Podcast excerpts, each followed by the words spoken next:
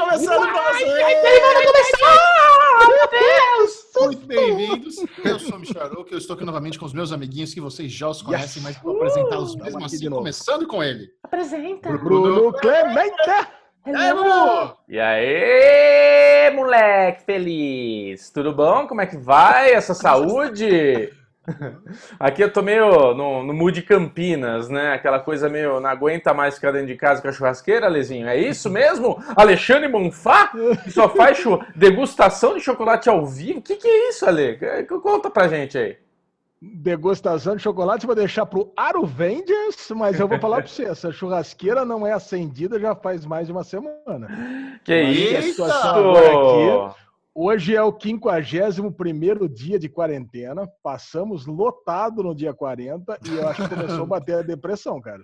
Já vou tá triste, você, Lezinho? agora, pouco antes, pouco antes de começar aqui a gravação derivada, eu fui ali, olhei as pessoas que estão trabalhando aqui, aparando aqui a, a praça em frente de casa, todo mundo com máscara. O prefeito decidiu fechar todas as ruas de Campinas num ato absurdo, cara, absurdo que ele está fazendo em Campinas. Já deu errado em São Paulo, agora voltou a abrir em São Paulo e decidiu fazer em Campinas. Quer dizer, meu, não, Não, dá. né, Ale. gente? E aí, Xaxão, e São Paulo? Calma, calma que o Bubu, o Bubu não tem reclamações da sua reclamação. Não, não é Vai. reclamações. A gente tem que ficar quieto, cara. Que as, é, é, esses, essas entidades aí, esses prefeitos, governadores, eles estão assim, não sabe para onde vai. Toma uma decisão, muda a decisão. Mas, cara, a treta tá aí na nossa frente. Nada melhorou, só piorou. Cê- não sei se vocês viram que ontem batemos 600 mortes é, em um dia, em 24 horas. Quer dizer, é, tem que ter, tem que ter esse tipo de atitude, cara. A galera tá na rua, sambando aí. Você sai na rua, tá a galera dando rolê. É, tá tudo errado, cara. Pra te animar, Lê, assiste a última live do Atila, que ó, otimista, viu? Até, 2000 até o fim do ano, até o fim do ano, tamo aí. Caminham, É caminhamos, caminhamos Chega, para o lockdown. Chega, chega desse papo.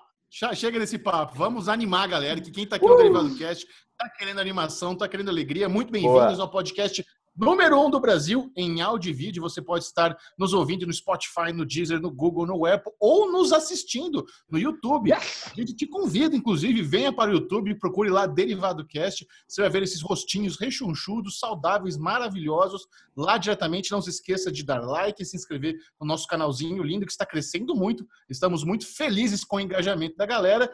E hoje no Derivado Cast nós temos duas surpresas muito legais. A primeira, você não perde por esperar o bloco onde vamos comentar o season finale de Westworld, que terá participação especial dela, Mikan, com três N's no final, está no caraca. Derivado Cast de hoje. Muito alegria.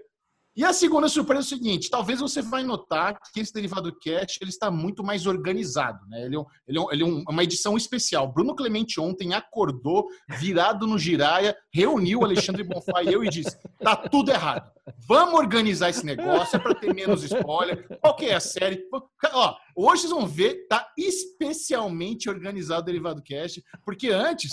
Ah, antes, puta, antes tava zoado. O programa tava redondinho, funcionava como funcionava. Mas Bubu não gostou e, e ontem nós tivemos duas horas de reunião com o Bubu aqui resolvendo.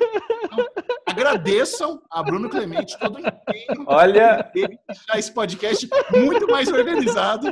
Cara, já era. Eu, eu, olha, eu queria, estar bloco a bloco. Eu queria, eu queria dar os parabéns pro Michel. Que o Michel ele consegue fazer um shade disfarçado. Né? Ele, ele faz aquele. É um shade disfarçado. Mas eu quero saber o seguinte: rolou a organização ou não rolou? No fim? Porque no fim eu que Não, tá entendi que vocês, é o vocês melhor querem continuar do jeito que sempre foi. Não. Vou- Não, Bubu, hoje se prepare, se a galera vai comentar, eles vão sentir a diferença. Tu- tudo que você pediu para modificar, nossa, outro podcast. A lesão que faz a minutagem, ele já Que cuzão. relaxa velho. que agora o bicho vai. Olha, eu. Mas É, tá bom, vai, deixa pra lá. tudo começa com Aro Rangers! Ah! A nossa, a nossa vida nada social, estamos enclausurados em casa há quase dois meses. Porém, Alexandre Bonfá, ele, ele sempre consegue, né? É um menino muito criativo. Ou ele participa de live sertaneja, ou ele faz um, um happy hour virtual. E aí, durante a semana, ele mandou pra gente uns negócios lá de chocolate, e eu não entendi, eu não, eu não tinha ideia do que ele tá falando. Aí agora eu olho na pauta, tá lá, live da degustação de chocolate. Meu eu achei Deus. quando ele mandou pra gente uma zoeira. Mas parece que é real, foi um evento a ler, é isso? Cara, eu vou falar pra vocês, eu recebi um presente do meu amigo Daniel Gadioli. A semana passada ele falou, cara, você gosta de chocolate, né? Lógico, todo mundo gosta de chocolate. Então eu tô te mandando de tanto. presente, já que você tá aí. Você não gosta tanto? Você Caraca, gosta todo mundo chocolate. adora chocolate. Não, Não, gosto, todo- adoro chocolate. Você nunca foi o nosso nossa formiguinha da turma, era o Bubu. Ah, não, o Bubu gosta muito mais de doce do que eu. Com certeza gosta mais de chocolate também, mas eu adoro chocolate. Ok. Aí ele falou assim: então tô te mandando um presente que é uma degustação de chocolate, mas chocolate gourmet. Chocolate premiado. É falei, lógico, né? "Pô, Você acha, você acha que o Gadioli vai mandar laca pro nosso Johnny Depp? Tem que ser chocolate gourmet, né? Cacau Show, né? É, né? Que cacau show! Nada. que- São, são aqueles chocolatinhos Lindt. fabricados pelas, pelas. Não, aquelas é, freiras albinas da Islândia, as virgem, que elas fazem 18 por ano, sabe? Aquelas, aquelas trufinhas maravilhosas feitas à mão. É dessas que a lesão come. Cara, eu, eu vou falar para vocês um negócio. Eu não estava preparado para essa degustação. Só tem uma coisa para dizer para vocês, porque o, o nível da galera do, do, do chocólatras que estava nessa degustação é mais ou menos como se eu tivesse é, encontrado alguém que gosta de brama numa degustação de cerveja, entendeu? Eu era o cara que gosta de brama nessa degustação. Entendi. Falei, caraca, cara, porque o lance eu recebi antes uma amostra de oito chocolates super premiados do Brasil. E recebi também uma ficha para que eu fizesse anotações para determinar o, a percepção de amargor, a distringência do chocolate. Nossa. Falei, caraca, cara, sabe? eu- tenho retrogosto. capacidade. Retrogosto. Ô, Bubu, manja do negócio. O Cara, que, que é o gostinho- distringência? a distringência é o seguinte: você pega um chocolate, pan, por exemplo. É aquele chocolate que você sente aquele farelamento, sabe? Esfarela na boca. Quando... Sabe aquele chocolate da moedinha, pan, ou daquele cigarrinho do menininho? É, então, Sim. cara, aquele, aquele chocolate pan, ele esfarela na boca. né? O Não, É, mas o esses aí são, chocolate- são aqueles chocolates hidro- hidrogenados mesmo. Isso, o famoso hidrogenado. Isso.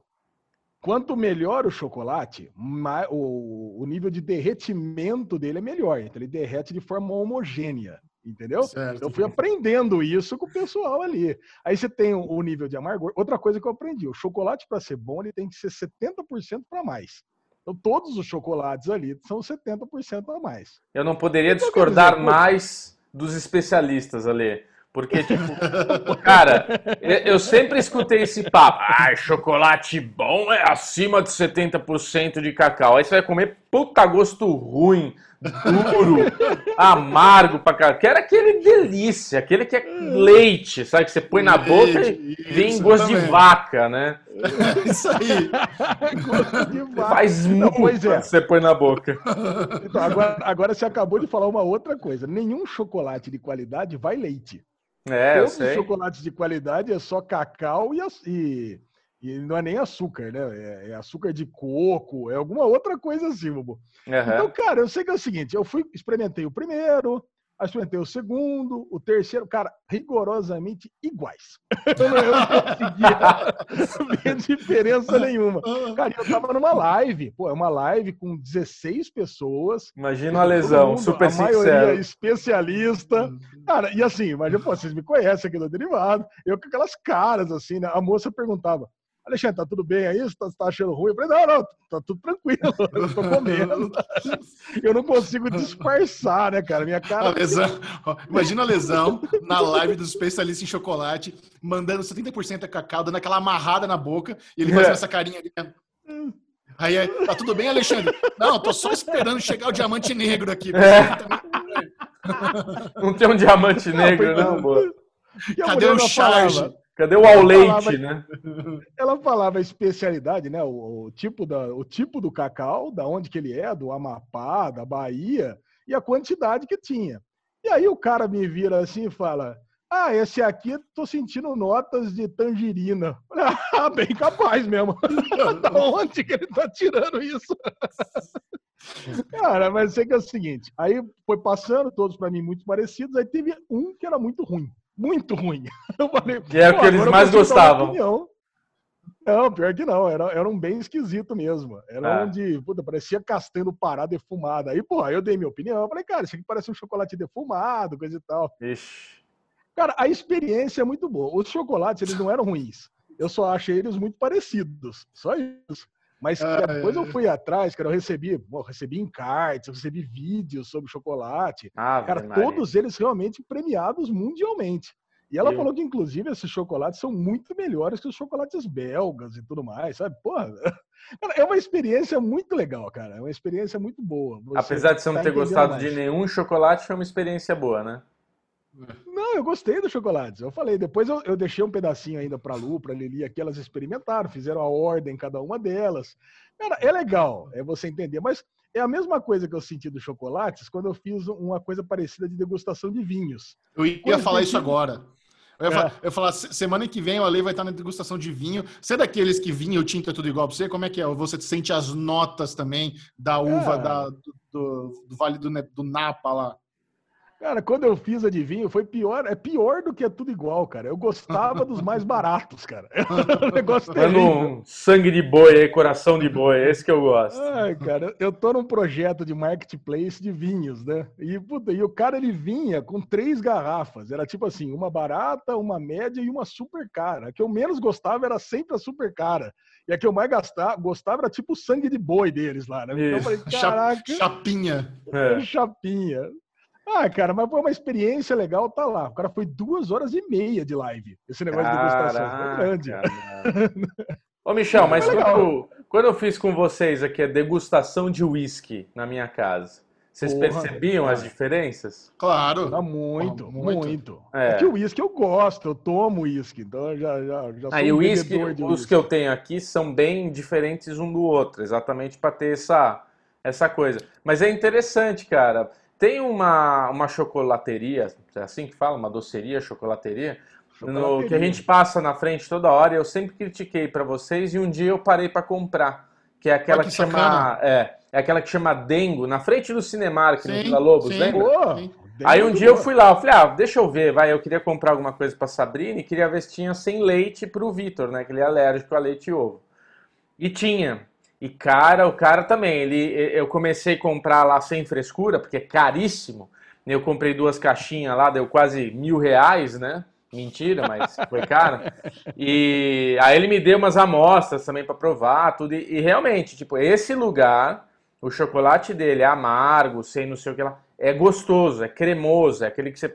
Mas normalmente, geralmente, o chocolate amargo, acima de 70, ele é quebradiço. Você põe na boca, ele parece um vidro, né? Claro, não é muito.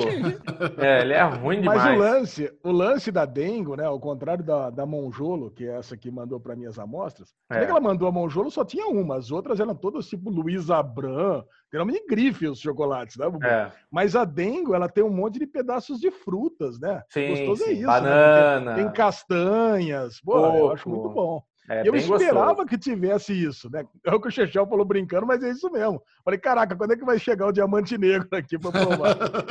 Cadê o caramelo, né? Não, não tem nada, é o chocolate puro para você sentir só o chocolate, é isso? Para não ter mistura. É, Exatamente, para você tentar descobrir as notas. Eu sei que eu saí daqui, peguei um monte de sneakers depois, e aí matei minha vontade e pronto. Manda um charjão para dentro e tá tudo certo. Uh, e você, Bubu, teve alguma, algum evento aí emocionante essa semana? Como é que foi seu Aruvengers? Cara, eu tenho uma notícia boa para vocês. É, uh! o meu, o meu Aruvengers, ele é light, né? Dentro de casa, a minha, a minha aventura aí buscar na portaria os bagulho, né? Quando chega aqui, eu vou lá Cara, eu falei e eu na hora escutei o Ale tendo essa resposta, indo buscar os bagulho. O Ale vai responder. Ele respondeu. Foi uma coisa. Eu vi acontecendo em câmera lenta na minha cabeça. Foi tipo a cena de Sherlock Holmes do Guy Ritchie. Mas é, eu tô quase acabando Zelda. Estamos quase no finalzinho de Zelda. Amém. Então vou ter mais tempo livre aí depois de Zelda. Não vai. Sabe por que não vai? Porque eu vou comprar outro. Exato, vai comprar outro. Óbvio. Mas é isso, meu Arrowvengers, videogame, delícia, em casa, curtindo a família, como nunca antes havia curtido, apesar de eu curtir bastante. Agora, quem tem um Arrowvengers? Cremoso é Michel Aroca, não é isso, Michel? Não, não tenho, não fiz nada. Não, tenho, não fiz live, não saí de casa, normal. Como não fez live? Westworld? Não, não fiz live diferentona do Ale degustação de chocolate ah, não. cremoso. Mas isso aí, outro nível, Mas né? sim, nós terminamos a nossa cobertura da, das lives com a Carol Moreira e com a Mikan. A live do season finale de Westworld teve apenas duas horas de duração e foi um, foi um, um, tom diferente das outras, né? A gente estava mais de boa, estava acabando a temporada, já tinha acabado a temporada, quase ninguém estava muito feliz com a série. A Carol começou a dar bronca no meio da live, foi engraçado. Sensacional. Eu falei um monte de, falei um monte de baboseira, teve uma hashtag zoeira que até subiu no Trending Topics por causa de uma coisa que eu falei na live. Eu estava falando, fazendo ah, uma crítica que a gente já fez aqui, cool. inclusive, acho que o Bubu foi, foi o que mais falou, que muitas das coisas que apareceram no Westworld foi pelo apelo visual, porque era legal, era cool. Aí eu falei isso, ah, isso é o cool pelo cool. Léo, legal pelo legal. Só que a galera do chat, eu não sei se foi zoeira ou eles entenderam que eu falei cu pelo cu. E, isso virou hashtag. a galera começou a mandar, mandar tanto que entrou no Trending Topics do Twitter, essa hashtag. Então achei sensacional. Cara, você sabe que uma hora eu vi que a Carol até, até ficou meio assim perdida que começou cu pelo cu, cu pelo cu, pelo cu. No chat, a lesão, começou cu pelo cu, pelo E a Carol, tipo, deu uma travada, assim. Eu vi que ela tava repetindo o negócio que ela já tinha falado. Eu falei, meu, ela deve estar tá pensando, que porra é essa cu pelo cu, né, meu? Eu tuitei cu pelo cu. Eu tuitei. Eu, Ale ajudou. Eu fui mimi Carol, né, Ale? Vamos agora para aquele bloco informativo aqui do Derivado Cast, onde você vai ficar sabendo tudo da cultura pop nerd geek, é o Daily News bombante. Olha, hoje o Daily News está especial, muitas ah, tá. notícias legais, interessantes, divertidas, e Alexandre Bonfá, ele gosta de começar com notícias ruins. Isso! Não gosta de começar com facão. Olha lá. Manda. Deixa, e vou falar, semana passada demos a notícia que a série Se Joga Charlie tinha sido cancelada, você lembra? E agora temos aquela brincadeirinha aqui no Derivado que você fala que todo mundo assiste todas as séries. Exato. Temos, temos aqui um ouvinte que disse que tinha a, irmã, a esposa dele que assistia e ele assistiu o piloto. Não vale, né? Tem Não. que ser alguém assiste e ficou triste com o cancelamento. Exatamente. Então não entra aqui como menção de pessoas que assistiu. Então ninguém até o momento se manifestou com tristeza e pesar que a série Se Joga Charlie foi cancelada. Acho que nem Idris Elba até o momento, tá bom? Não, ela tá feliz da vida. Vai poder focar nos podcasts dele no coronavírus.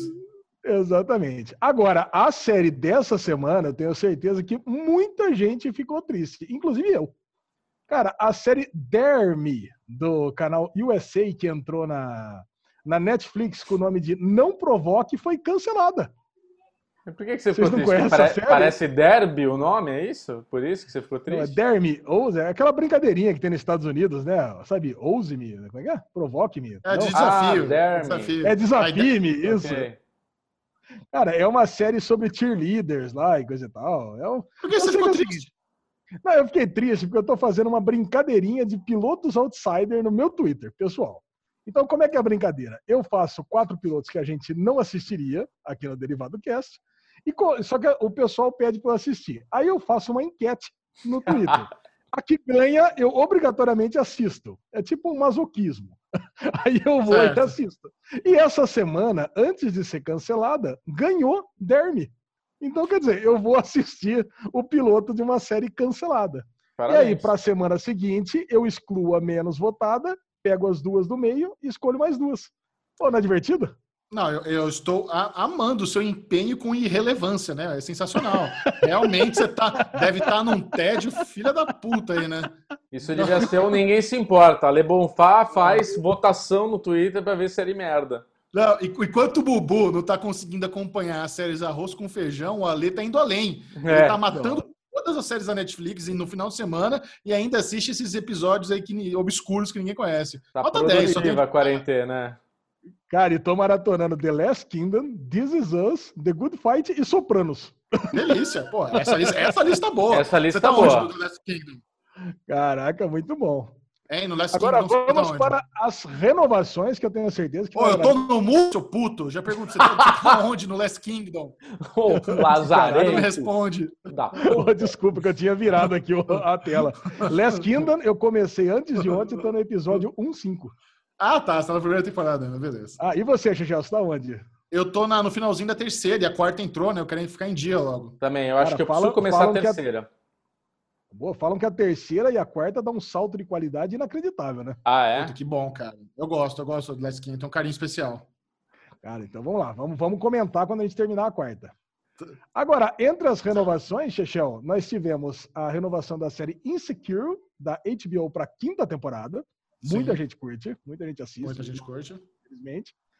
A série The Terror, aquela série que vocês amaram, da Não. AMC, por incrível que pareça, foi renovada para a terceira temporada. Vocês assistiram a segunda? Não. não. Nem terminei a primeira. Ah, nem terminou a primeira? É, não sei porque você falou, terminou a primeira. Não sei, não sei porque você falou que a gente amou. É, não sei Cara, vocês adoraram esse piloto. Eu lembro que vocês não, adoraram. Não, sim, o começo era muito bom. Piloto, piloto, isso. Falou bem. Ah, mas é antologia, né? Se qualquer coisa a gente pode começar de qualquer temporada que é nós. É verdade. Ah, não sabia que era antologia. Antologia, historinhas bom. fechadas. Aquela temporada é uma historinha fechada. Agora, a melhor notícia de renovação foi The Boys, da Amazon, renovada para a terceira temporada, mas é aquela, é aquela notícia meio duvidosa ainda, Xixão. É. Essa notícia foi dada pelo site Writers Guide of America West. Ok. É, é, é o site lá do sindicato dos roteiristas. E ele foi dado da seguinte forma: foi listado o nome de todos os episódios da segunda temporada e junto nesse post foi dado o, o nome da equipe que vai trabalhar na terceira temporada. Então, imagina-se que vai ter terceira temporada, né? Sim, não é duvidoso, não. É uma boa fonte, inclusive. Interessante isso. Eles, eles atropelaram, com certeza a Amazon queria divulgar essa, essa notícia aí por conta própria, mas vazou. É isso. Os caras já, se os caras já estão trabalhando nos roteiros na, da terceira, no time de roteiristas da terceira temporada, porque, obviamente, vai ter. A segunda ainda nem tem data de estreia, mas como The Boys foi um dos maiores, o maior sucesso. O maior. É. O maior do Amazon Prime Video no ano passado, faz todo sentido eles já estarem pensando nela a longo prazo. Ah, eu fico muito feliz, né? Pô, puta série boa do caramba, né? Sim, Cara, essa é muito divertida. Cara, muito bom. Essas foram as renovações da semana. Maravilhoso, Alezinho. Agora, teve uma notícia aí muito interessante, a gente já está repercutindo há meses, que foi que finalmente a Warner Media oficializou a compra da operação da HBO no Brasil.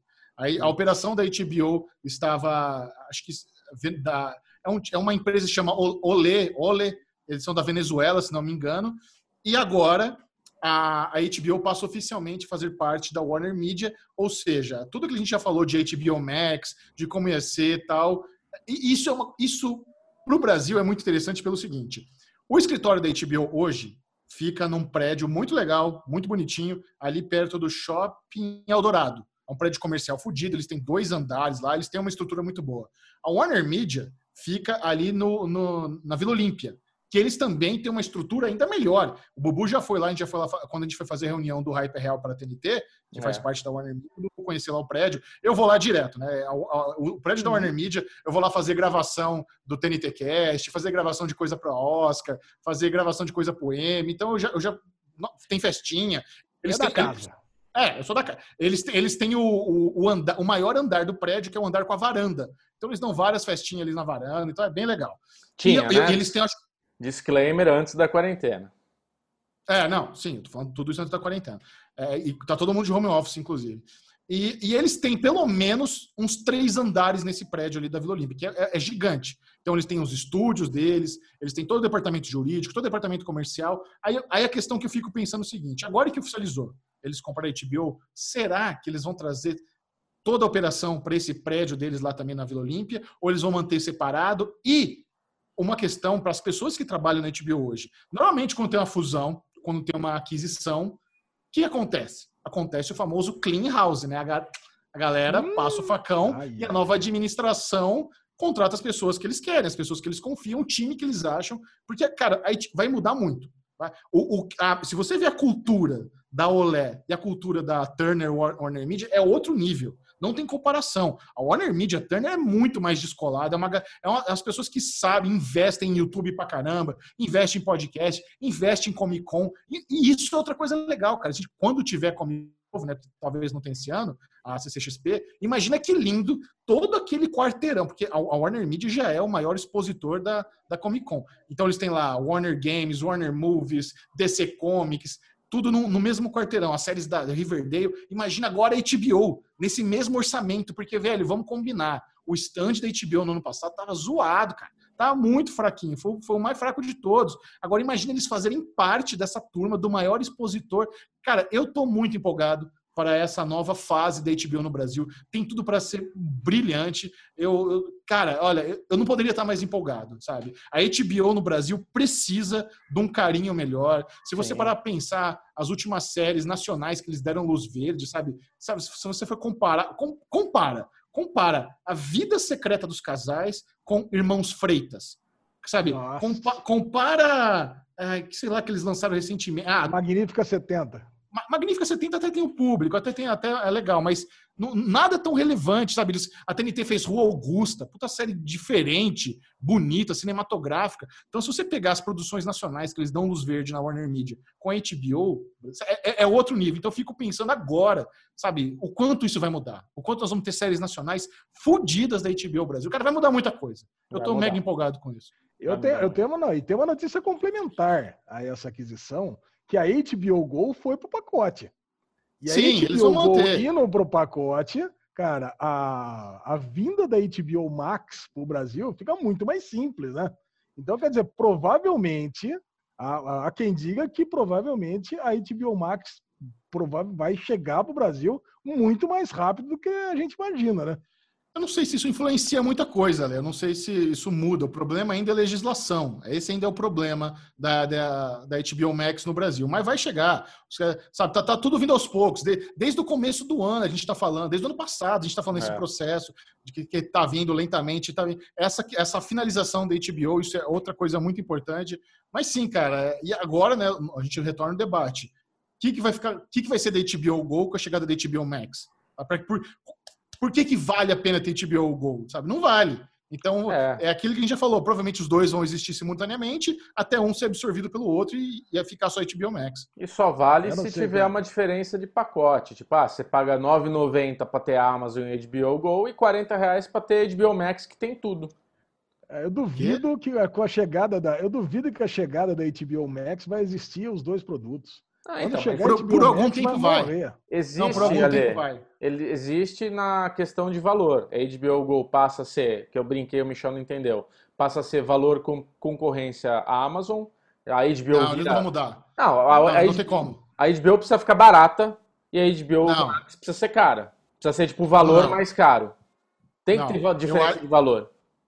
Eu acho que não, eles não vão baixar o preço da HBO Go. Eu acho que, que, o, que o que vai ser é, a HBO Max vai chegar pelo mesmo valor da HBO Go e quem já tem HBO Go vai ter acesso ao HBO Max de é, graça. É, isso. Isso vai acontecer. Mas... Aí no final, quando, quando toda essa base migrar de vez, eles eliminam o HBO Go. É, quem. É, tá bom, pode ser. Ah, já foi. É, eu sei que é o seguinte, é, nessa semana ainda, nessa semana ainda a gente teve várias reclamações da, da galera no Twitter falando que o reclamando do aplicativo da HBO Go. Eu não sei se vai ter alguma coisa a ver, mas com essa fusão, na parte de tecnologia. Ah, sem dúvida. Aí, colocar o Warner Media, mas espero que tenha, né? Sem dúvida. Não. A, a HBO Max, cara, é para chegar redondinha. É, é, um produto global. Porque a HBO Go do Brasil é um negócio que tá ali. Agora, não, não, não é para ser comparável. É para HBO Max chegar lindamente. Isso vai ter um isso, cara, isso é muito bom, porque eles não vão precisar investir em melhorar a HBO Go. Esquece a HBO é, Go, a HBO vai ficar é. obsoleto. Então, deixa ali ruim, não precisa mais enfiar dinheiro em tecnologia, e agora vamos focar da galera migrar para HBO Max, que é para chegar bom. Se chegar ruim, aí, aí vai, vai ser de partir o coração. Não, mas não vai não. Esse aplicativo já está sendo desenvolvido desde que falaram que ia ter HBO Max no mundo. Já estão desenvolvendo sim, isso daí. É para chegar igual funciona o Netflix, igual funciona uma Apple Plus da vida aí, redondinho. Tem que ser uma... Porque acho que hoje o grande problema da HBO é que você entra em cada plataforma, ela tem uma, uma cara. Então, sempre na Apple TV ela tem uma cara, sempre no desktop ela tem outra. No desktop ela é meio Netflix, que tem lá os bagulho. Na, na Apple TV você entra, tipo, é uma bagunça, sabe? Você... Então eu acho que isso deve terminar, cara, com certeza. Fora a estabilidade também, né? Que HBO Go dá muito problema, né? Trava toda bem, hora. Vamos aguardar aí para ver como é o futuro da HBO no Brasil. Alexandre Bonfá, eu queria muito que você comentasse aí uma notícia que eu considero a melhor escalação da década. Cara, Conta na hora, que, na hora que eu vi essa notícia, eu mandei direto no grupo, sabendo que Xexé ia dar um pulo de alegria. Fantástico. A Máfia dos, Tig dos Tigres vai virar uma série e quem vai interpretar nosso querido Joe Exotic, que é o protagonista, vai ser ninguém mais, ninguém menos do que Nicolas Cage. Nicolas Cage Obrigado. vai Obrigado. fazer a primeira série para televisão da vida e o showrunner da série, o o cara que vai comandar é ninguém menos do que o cara responsável por American Vandal, Bubu. E aí, Chechel ficou Quali... feliz ou não ficou? Qualidade garantida, né, velho? Você já sabe como é que vai ser. Mas, cara, é muito bom, né? Se você ainda não assistiu o documentário A Máfia dos Tigres na Netflix, é uma história muito bizarra, é uma história real e vai ser adaptado em forma de série pelo canal americano CBS, com Nicolas Cage interpretando essa figura bizarra chamando, chamado Joe Exotic é brilhante. Eu, eu, eu, consigo imaginar. Eu, eu ficava pensando, eu já pensei nisso, né? Porra, quem seria legal interpretando uma versão aí é, do, do Máfia dos Tigres? E eu tinha na minha cabeça, sabe quem, cara? O Adam é. Sandler interpretando ah, o Joe Exotic. Podia ser, combina é, mesmo. É para ser besterol, então, galhofona. Não, não, não vai ser, vai ser, vai para se levar a sério. Não vai ser besterol, não. Vai, cara, vou falar para você, prepare-se para ver Nicolas Cage no M, velho. Ele vai dar a interpretação da vida dele. Vai ser maravilhoso. Eu tô, eu eu, tô muito empolgado com isso. Eu cara. tô empolgado, mas assim, ou vai ser muito bom, ou vai ser uma bosta, porque o Nicolas Cage, ele tá famoso. é, boa análise. O Nicolas Cage, é que o Nicolas Cage, Michel, eu gosto dele.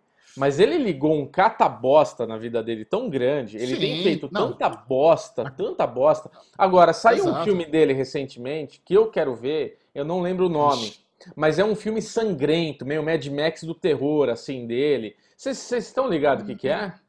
Puta, eu vi esse trailer que eu não vejo filme novo do Nicolas Cage, cara. Você quer ver? Vou, vou, continua aí que eu vou procurar aqui. Eu vou te falar agora, o que, que, é. Agora é engraçado o Dan Lagana, né? Que é o, o criador lá do, do America Vandal. Primeiro, ele faz um, uma série que é uma tipo uma sátira de, uma, de um documentário. Agora certo. ele faz uma série que é baseada num documentário. Caraca. Perfeito. um puto de um plot twist na carreira do cara, cara. Muito bom. Agora, eu estou surpreso de essa adaptação chegar pela CBS, não pelo CBS All Access. Porque se eles fazem pelo CBS All Access, eles teriam mais liberdade criativa e eles poderiam ter uma distribuição global aí via, via Netflix, via Amazon, né? Para onde vão as séries do CBS All Access. Então, ah, porque, cara, ia ser muito mais legal se eles fazem uma versão adulta, né? Na CBS precisa ser uma coisa mais água com açúcar. Não vai ter palavrão, não vai ter sexo, não vai ter morte, sabe? Não vai ter tigre é. arrancando o braço da funcionária, que, é uma, que aconteceu na vida real. Então, mas, cara. Seria muito melhor, não. Aliás, eu ainda não assisti o episódio extra da Máfia dos Tigres que saiu na Netflix. Não sei se vocês viram. O John McHale fez uma call no Zoom com a galera que participou do documentário para responder algumas pesquisas eles botaram. Se você, se você ver a thumb da Máfia dos Tigres, você vai ver lá, episódio novo, é isso. Esses pesquisas aí com o John McHale. Eu vou ver hoje isso aí. Tô curioso. Ai, caraca, eu não vi também, não. Eu não vi, aliás, eu nem terminei de ver a minissérie ainda. Porra, Ale. Caraca, eu preciso terminar. Cara, sei lá, fugiu. Você tá vendo né? Dare Me? Essas uhum. bosta. Não, isso faz parte do meu desafio pessoal. Isso é importante. É, enquanto isso, o Bubu tá aprendendo a mexer no IMDB lá. É não, não aparece aqui a porra do filme. Eu tô no IMDB, tem tudo aqui, eu não sei qual que é. Ó, enquanto isso, a Netflix divulgou o trailer de Space Force, nova série de Steve Carell com os criadores de The Office. Cara, e eu já morri de rir no trailer. Cara, Cara vai ser vai ser demais essa série. Vai ser tudo o que eu queria que tivesse sido upload. Já vou dar o um spoiler do que eu achei da nova série de, da Amazon. Cara, muito bom, muito engraçado. Eu chorei de rir só com as piadas do trailer, cara. Vocês cara, viram? Eu também. Cara, é... Eu adorei. Cara, primeiro, né? É, é de aquecer o coração ver Steve Carell fazendo uma série de comédia, é uma série de comédia bagaceira, besteirenta, onde ele vai ser um, um, um, oficial do exército que vai comandar uma nova, um novo braço aí governamental americano, que, que é agora o Tio Sam, que quer controlar o espaço, quer controlar a Lua, e ele é encarregado dessa presepada. Então, essas comédias. Cara, tem tudo para ser o que aquela série do Hugh Laurie da HBO não foi. Qual é o nome daquela lá? Puta, Avenue 5. Avenue 5. É. Obviamente, não. acho que o, o Space Force vai ser uma coisa, não vai ser uma nave no espaço, mas vai ter essa sátira com, com guerra espacial, com briga espacial e tal. Pô, cara, o, eu tô empolgado. Grande lance dessa, o grande lance dessa série, eu tô vendo The Office pela primeira vez também. Eu comecei e aí, como é que tá a experiência? Retrasada. Nossa, cara, é o melhor possível. Eu tô amando The é Office. Maravilhoso. Eu assisto dois, três episódios por dia. Aquela coisinha de final de tarde aqui. Isso. Eu tô no episódio 1.14, acho. Cara, é, é fantástico. Eu acabei de assistir aquele episódio da segunda temporada que eles trocam presente de final de ano, sabe? Que ele tá num amigo secreto e muda para elefante branco. Cara, eu morria de rir. Eu tenho que parar o episódio para rir, sabe? Porque senão eu vou ah, perder ah, que o bom isso. Muito Queria muito ver é teu lado, Ale. Cara, e a série, a, a, série tem tudo a ver, porque é um grupo de pessoas confinadas como se fosse no escritório, mas vai estar no, no espaço, liderados pelo Steve Carell. Cara, Lindo. que é um puta cara sem noção. Cara, a melhor ah, série da vida vai ser essa. A Netflix faz muito bem o trailer, né? O trailer tá. Eu adorei o trailer, eu achei sensacional. Ele cantando ali. Aruba, Jamaica. É muito bom, cara. Ele, ele é fantástico. E eu vi muito ele, assim, a interpretação do Gru, né? O Gru tem um sotaque, né? Dos Minions. Os Minions, ele ah, faz é, a voz do Gru. E, e, tá bem a voz do Gru, assim, sem aquele sotaque, né? Então eu não conseguia ver ele sem pensar no Gru. Okay. Quando que estreia Space Force? Agora em maio, né, Lê? É 27 de maio. Cara, 27 de maio. 27 de maio, cara, muito bom. Agora, os acordos desses atores que a gente não entende, né? Porque o, o Steve Carell, ele tá fazendo Morning Show pela Apple e vai fazer essa série pela Netflix. E o Greg Sim. Daniels tá fazendo, ele é o, o diretor por, por upload na Amazon e vai fazer essa série pela Netflix também. Ah, não, Quer dizer, a galera. É, sem exclusividade, assim, cara. Né? Não, é, é, sem exclusividade e a, e a, gente sempre tem que ver o estúdio que está fazendo as séries, né? A Netflix não tem um espaço físico onde ela faz séries, ela contrata é. estúdios para fazer suas séries. Então, normalmente, esses caras estão no mesmo estúdio. É isso que acontece. E pode nem ser, pode ser só realmente uma questão de não ter exclusividade. Mas é interessante, é, é, eu não tinha parado de pensar nesse negócio do Morning Show, cara. Talvez Steve Carell tenha uma participação menor na segunda temporada, ou nem apareça. Tem essa possibilidade. Ah. Pode ser, né? É uma perda, né? Cara, cara é bom, né, velho? Nossa, ah, é muito bom. É Próxima notícia, Lesão. Próximo lá, Star Wars. Vocês sabem que essa semana teve o Star Wars Day, né? May the 4th. Eu tô com a camisetinha em, em, homenagem aqui, ó. Ah, muito bom. Eu também. Ah, eu não. Tem camiseta do Harry Potter. e no Star Wars Day, Taika Waititi ele foi, ele foi escalado para dirigir um novo filme longa-metragem de Star Wars. Mais uma notícia pra gente aplaudir, né, cara? Que delícia. Taika Waititi dirigindo Star Wars vai ser muito bom. Eu não, putz, vem, só vem, cara. É o cara que eu confio muito, eu admiro. Só faz o, a, os últimos trabalhos dele está excelente. Se, quem não viu Jojo Rabbit, cara, pelo amor de Deus, assista Jojo Rabbit, é brilhante, cara. Ele não apenas como diretor, como ator manda bem. Ele também não dirigiu o episódio do Mandalorian, se não me engano. O cara é bom. É, ele, ele dirigiu o último episódio do Mandalorian. Ele faz, ele fez o IG-11 que é o, o robô, né? Ele, uhum. ele, ele, dublou o robô. E ele, puta, ele tá, ele tá na segunda temporada dessa série que eu morro de rir também, que é tipo um comentário de vampiros lá, What You Do in the Shadows. Cara, tá, tá na segunda temporada, tá no episódio 4 dessa temporada que eu também tô assistindo. Você vê que realmente a cama tá fazendo buraco, né? Nossa! Cara, e tudo que o Taika Waititi faz é bom. Fez Thor Ragnarok, né? Pra quem não... Acho que é o filme mais famoso dele. Vai fazer o Love Cara, Thunder também, não vai? Ele vai fazer o Love. Não, Love Thunder não. Não Love é ele? Thunder... Não, é o Sam Raimi. Cara, ele, é verdade, ele fez Thor Ragnarok, cara. Ele, o Thor Ragnarok é muito legal, cara. É muito é legal. É, muito legal. É muito incrível como o Thor, o Thor 1 é bosta, o Thor 2 é ok, e o 3 é muito legal. O 3 é melhor. Ele fez milagre, cara. Ele fez milagre, cara. É o que tá precisando de Star Wars, né? A franquia tá precisando de um milagre mesmo. Tá precisando de um milagre mesmo. É ele o cara para isso, velho. É. Agora, ele não vai, pelo que eu entendi, ele não vai fazer um dos filmes da, da trilogia nova. Ele vai fazer um filme desavulso, tipo Han Solo ou Rogue One. Rogue One. O que eu bem. acho melhor ainda. É, É, um acho legal teste. pra caramba. É mais liberdade também, não precisa se prendendo na- na- nas regras aí do que foi criada pela, pela, pela, pela franquia. É uma boa ideia. Ah, perfeito, cara. Ótima notícia. Aliás, falando Agora- em. Só falando em Mandalorian, né, cara? Saiu essa semana também uma imagem do Robert Rodrigues dirigindo Mandalorian, no episódio da segunda temporada. Ele, ele, fez uma, ele fez uma selfie. Ele fez uma selfie com o Baby Yoda falando: hoje eu tive o prazer de dirigir meu ídolo. Imagina, cara. O Robert Rodrigues, ele é muito conhecido pelo gore, né? O cara faz carniça pra caramba, então vai ser interessante ver ele fazer uma coisa familiar, mais Pô, bonitinha. E bem que tem ação pra caramba também no Mandalorian. vocês né? estão falando uma coisa Tem. interessante, que o Mandalorian tem aquela tecnologia do estúdio ultra mega. Ele consegue ser filmado na quarentena, né? Porque teoricamente envolve pouca gente, né? Dá pra fazer com pouca gente. Não, cara, eu acho que me- mesmo daquela forma, são algumas dezenas, perto de centenas, perto de 100 50 pessoas. pessoas, no mínimo, né? É, É. não, não dá, deve Bubu. ser difícil. Bubu, depois que não cancelaram o Big Brother Brasil, dá pra, can- dá pra gravar qualquer coisa. Tudo bem. Toca- Ó, Mas isso é uma outra discussão. Bubu, no- nos podcasts gringos que eu escuto, a maioria dos É. caras são, são comediantes de stand-up. Eles estão falando nos podcasts que estão vendendo ingresso para show em junho.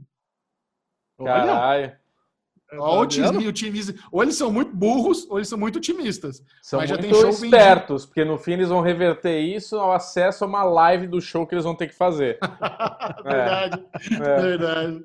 Vai ter, que, vai- ter que virar uma live privada, quem pagou o ingresso vai ver a live. Que... Próxima notícia, Lê. É.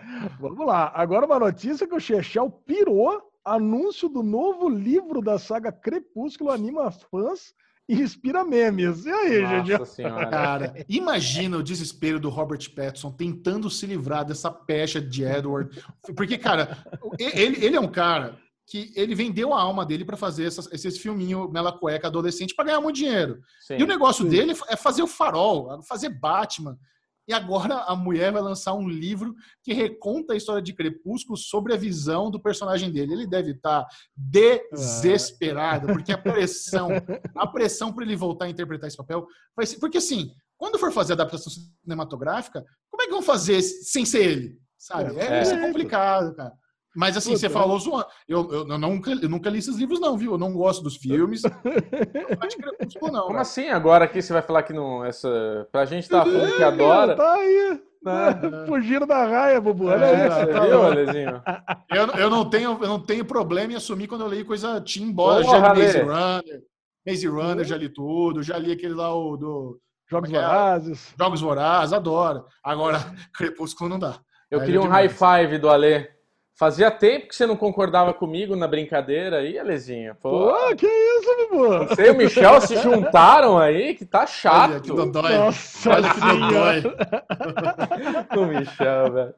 Vai. Ah, Bom, já, vamos, vamos terminar então o Daily News com uma notícia para alegrar Bruno Clemente. Né? Já Vamos. que você deu notícias para me, me alegrar, vamos falar uma para agradar o menino aí. UFC? Vamos. Olha aí, Bubu. NASA confirma. Tom Cruise vai protagonizar primeiro longa metragem filmado no espaço. E não é com Steve Você não sabe Carell. ler mais? Não, vamos lá. Tudo de novo. Você não sabe ler mais, Ale? Faz, repete a desculpa, eu tô, chamada. aqui no, eu tô aqui no trailer que quebrou a linha. Tom Cruise vai protagonizar primeiro longa-metragem filmado no espaço. Caralho, o, o Tom Cruise, cara, é, é de melar a cuequinha, né? O cara é o máximo, né? É muito bom. O cara vai chegar com 70 anos com um cara de 20 pulando do prédio sem paraquedas pra cair numa uma piscina vazia, né? E ainda sai vivo, bonito, com o cabelo penteado. Mano, é foda, né? Eu tô, eu tô assim. É? O, o o primeiro filme da história sendo filmado de verdade no espaço tinha que ser protagonizado por Tom Cruise, cara. Não Verdade. dá. Quem que, você, vai- quem que você vai botar lá? Sabe? Nicolas Cage. Nicolas Cage, não dá. Tem que ser ele, o viciado Podia ser o. Schwarzenegger, né? O Schwarzenegger também ia- mandar bem. Não, o Schwarzenegger, Schwarzenegger, em velho. 1980, Na- na- né? Não, o Schwarzenegger, na, na- na reentrada, ele ia esfarelar o corpo dele. Ele ia quebrar todinho ali, não ia ter como. Tá só o pó, velho. Perdemos a lei. Ia chegar só o Ai, esqueleto caraca. do exterminador. Caraca, mas bom, o Tom Cruise é melhor ele também ele se preparando desde já, né? Porque também Porra. não é um moçoilo, né? Ele é, Tá louco? caraca. Você O cara tá se- louco? O cara, O cara tá- se prepara. Não existe. É, o cara Não se existe ser prepara humano, que ele nasceu, melhor velho. forma. É. É. É, mas é só alter carbo, né? O chip por dentro tá novo, mas a capa tá boa, mas ele por dentro já tá- deve estar meio deteriorado também. E, tem, e tem mais notícia de quando vão filmar isso, tem algum planejamento, nome do filme, ou só a chamada mesmo? Tom Cruise vai fazer, a NASA confirmou que eles vão dar consultoria aí pro filme no espaço do menino. Só a chamada por enquanto. Não tem nenhuma informação adicional. Muito bem. Então, essas foram as notícias aí para você ficar por dentro de tudo de mais relevante que aconteceu. Se você, fora isso, mais nada importa na sua vida. E agora, aquele momentinho da treta, momentinho da briga, é a guerra dos streamings. Chega- Nós Round one, fight! Nós vamos aqui comentar quais foram os principais lançamentos da semana passada na Globoplay, HBO Go, Netflix, Amazon Prime Video, Apple Plus e no final nós vamos eleger qual foi o melhor serviço de streaming da semana com a ajuda do voto popular. Então, se você quiser participar dessa votação, é só entrar no nosso grupo aberto do Telegram, que é o arroba DerivadoCast. Baixe o aplicativo Telegram no seu celular, vá ali na busca, coloque DerivadoCast você pode entrar no nosso grupo. São quase 1.500 pessoas Uh! falando sobre muitas séries, muitos filmes, muito divertido. Um beijo para todo mundo do grupo do Derivado Cast no Telegram. Beijaço. Cara, vamos lá. E essa semana, de novo, recorde de qualidade aqui na, nos lançamentos das plataformas de streaming. Nossa. Caraca, olha só, por exemplo, olha o que, que entrou na Amazon Prime Video dessa semana. A Amazon tava, andava meio em baixa É. e desse, de repente decidiu colocar Battlestar Galactica, Gegel. Caralho, Caraca.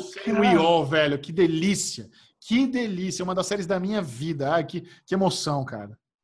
Cara, quando eu conheci o Chechel, o dia que eu conheci, a gente decidiu fazer um aplicativo que ia se chamar Cobol. Em homenagem à série Battlestar Galactica. Eu tinha esquecido Caraca. disso. Verdade. Eu, quando eu tava fazendo a guerra de streams, que eu entrei aí nos media trackers da vida, eu vi lá um- o último episódio da primeira temporada, não sei o que, Cobol. Eu falei, caralho, olha aí, É daí. Cobol mesmo. Você viu Eu- já, Bubu? Não. Jamais. Até parece. Jamais. Não, eu tenho interesse. Eu- Tenho interesse. Eu tive que fazer uma consulta aqui para entender como é que funciona essa Battlestar Galáctica, que é meio complicado. E a Amazon gosta de, gosta de prejudicar a Vamos lá, vamos lá. Pelo amor de Deus, al- alguém precisa. Esse, esse recado precisa chegar na Amazon, na galera que desenvolve o aplicativo. Não dá para você colocar uma capa para cada temporada. É uma capa só para a série inteira e quando você clica na capa, você tem lá as temporadas. Copia a Netflix, pelo amor de Deus. Pelo que amor de esse Deus. negócio, Pelo cara, de uma capa para cada temporada. Não, Não dá. dá, não quem, dá. quem que foi imbecil que fez isso, cara? Não faz é sentido, desesperador. cara. Eu lembro quando entrou How I Met Your Mother, eu achava a terceira temporada, né? Eu, eu cliquei pra ver a porra do negócio, já começou lá na metade, eu falei, nossa, começa assim. Aí eu fui ver, era isso. Tipo, meu, por que que tem uma capa da terceira temporada separado das temporadas? Aí fica Não. essa zona, meu. É só copiar a Netflix, não precisa fazer. Não precisa, não precisa ser gênio. Não precisa ser gênio. Copia a caceta da Netflix, você clica na capa, aí lá tem qual temporada você quer. É simples. Lógico, É fácil. é, mas um- é um pack, uma não é uma coisa pra coisa vocês. separada. Parece que é muito difícil fazer isso, que quando eu fui assistir Sopranos também, eu fui lá, procurei Sopranos, bati, comecei a assistir, eu falei, caraca, mas tá esquisito isso aqui, o cara já tá morto, já tá falando com a psicóloga, o cara morto. Eu fui ver, eu tava assistindo o episódio 19. Eu falei, mas por que que tá começando no 9? Cara, é assim Ah, também, cara. Mas A é porque a HBO Go tem uma âncora pro último episódio, por isso. Então, quando você clica lá na, na capa, ele já vai direto pro último episódio. Eu acho. Não é isso? Ou não? Eu Não- sei lá, Não sei, cara. É essa não sei. zona que ninguém. que não sei Mas é cagada. alguém teve Cara. essa ideia, velho. Da onde veio essas ideias? É, muito Eu não zoado. sei, eu sei que é o seguinte, eu consegui separar aqui, depois conversando com o Chechel aí, acho que deu para se entender, que o, o que nós temos aqui para colocar na guerra de streamings é, entrou a minissérie em dois episódios, de 2003, e entrou as quatro temporadas da série principal, de 2000, que foi finalizada em 2009. É isso que é importante. Mas Pô, entrou um monte de coisa também, né? Entrou, entrou o spin-off, entrou a série clássica. Não, não, não, não, não. Entrou só isso aí, Chechel. Entrou- isso aí, o tá que entrou foi isso aí. Entrou a série, Tá a série clássica, as quatro temporadas, Não. e entrou a minissérie em dois episódios que o A, a série, série clássica é, é dos anos 70. Ah, então não é a série clássica. Então é- entrou a é- é série o reboot. o remake. O É. remake. Beleza. Então, mas nessa semana entrou também a, mini, a série de comédia do Greg Daniels, Upload. Vamos, vamos, vamos, só falar um negócio aqui. É, é, importante você entender que Battlestar Galactica começa com isso que eles chamam de minissérie. Porque eles fizeram esses dois primeiros dois episódios, né? Os dois primeiros episódios tem uma hora e meia cada, é como se fosse dois telefilmes, para testar. Então os caras fizeram reboot de uma série popular dos anos 70 e tal, beleza, vamos fazer. Aí fez sucesso. Aí nisso eles deram luz verde para a série em si. Então o que eles chamam de minissérie é a caceta do piloto. Eu, quando fui começar a assistir Battlestar Galactica também na minha vida, eu tive esse problema. Eu falei, meu, peraí, o que tá acontecendo aqui? Eu tô todo perdido porque eu achei que a minissérie é outra coisa, e fui entendi. Não, a minissérie é o piloto, então começa por aí. É um piloto de três horas, então. Isso. Ah, maravilha. Então, além de Battlestar Galactica, entrou Upload, a primeira temporada inteira, e entrou o. Eu tenho que parar de falar. Entrou, entrou, entrou, entrou, que ficou uma bosta. Vocês, por favor, me corrijam. Eu escutei. Ah, mas entrou, Eu escutei caralho. o último derivado. Ah, mas vai lá, entrou, entrou, entrou. Estreou, sei lá. Entrou. Estreou, né? passou o último episódio e a resenha de Soltos em Floripa. Acabou, Chechel. Delícia season finale. Season finale maravilhoso, foi muito bom. Todo mundo chorou, todo mundo casou. E aí, que Quer que fa- aconteceu? fala agora ou deixa pra parte? Vamos, porque a gente não vai fazer um bloco só pra isso, né? Não. Não, Cara, não vai. Então, assim, o oitavo e último episódio de do Soldos em Floripa, no final das contas, foi até legal. Teve, teve uma montagem interessante. Eles fizeram uma puta festa lá na casa deles. Levaram o DJ. Tem uma trilha sonora legal. Tem barraco, obviamente. de- Os caras têm muita sorte, velho, porque o ni- ou, ou é manipulado, enfim. Mas o nível de barraco que teve no último episódio é incrível. Agora, o mais interessante de tudo, Ale, é que acabou com cliffhanger. Ah, Nossa. não. Assim? Acabou, a- acabou- continuar lá? Então, pelo que parece, a segunda temporada vai ser com a mesma turma da primeira temporada. Nossa. Podia ser pior. Ou, ou, ou alguns deles vão voltar, porque termina com o, com o cara atendendo o telefone breaco do dia seguinte, com aí com o gerente do bar falando assim: galera, é o seguinte, é, eu preciso avisar vocês que vou precisar de ajuda no verão aqui no bar também. Quem vem? Acaba, acaba a temporada. Caramba. E, e isso, isso não é sem precedente. Se você pegar, por exemplo, Jersey Shore, Jersey Shore é a mesma turma desde o começo. Então, cada temporada. Hoje, Jersey Shore virou uma pataquada sem tamanho, porque os caras já tem 10 anos já que eles estão fazendo essa porra dessa série, esse reality. Então, os caras mostram eles viajando na casa deles, às vezes eles alugam uma casa lá em Jersey Shore, às vezes eles vão, vão para Itália, vão para Las Vegas, então eles ficam viajando. É acompanhar a turma de amigos, porque eles ficaram muito populares. Um, um ficou preso, um dos caras não, não pagou imposto, ficou um ano e meio preso, aí os caras ficaram cobrindo eles. Nossa, o Mike Situation tá preso, não sei o quê. Então, eles podem transformar soltos em Floripa nisso, de eles usarem sempre a mesma galera. Só que aí Uhum. precisa. Só que, só que assim, Jersey Shore, a, ga- a galera bombou muito, era muito carismática, era muito doida, muito festeira, falava muita besteira. A galera de, de em Floripa não teve esse amor todo, né? Então vamos ver. Vamos ver como é que vai ser aí a segunda. Eu vou assistir, eu já me peguei essa bosta agora. É, eu sei. Ah, meu Deus do céu. Bom, vamos lá. Apple Plus trouxe o quarto episódio de Defending Jacob e a temporada completa de Trying.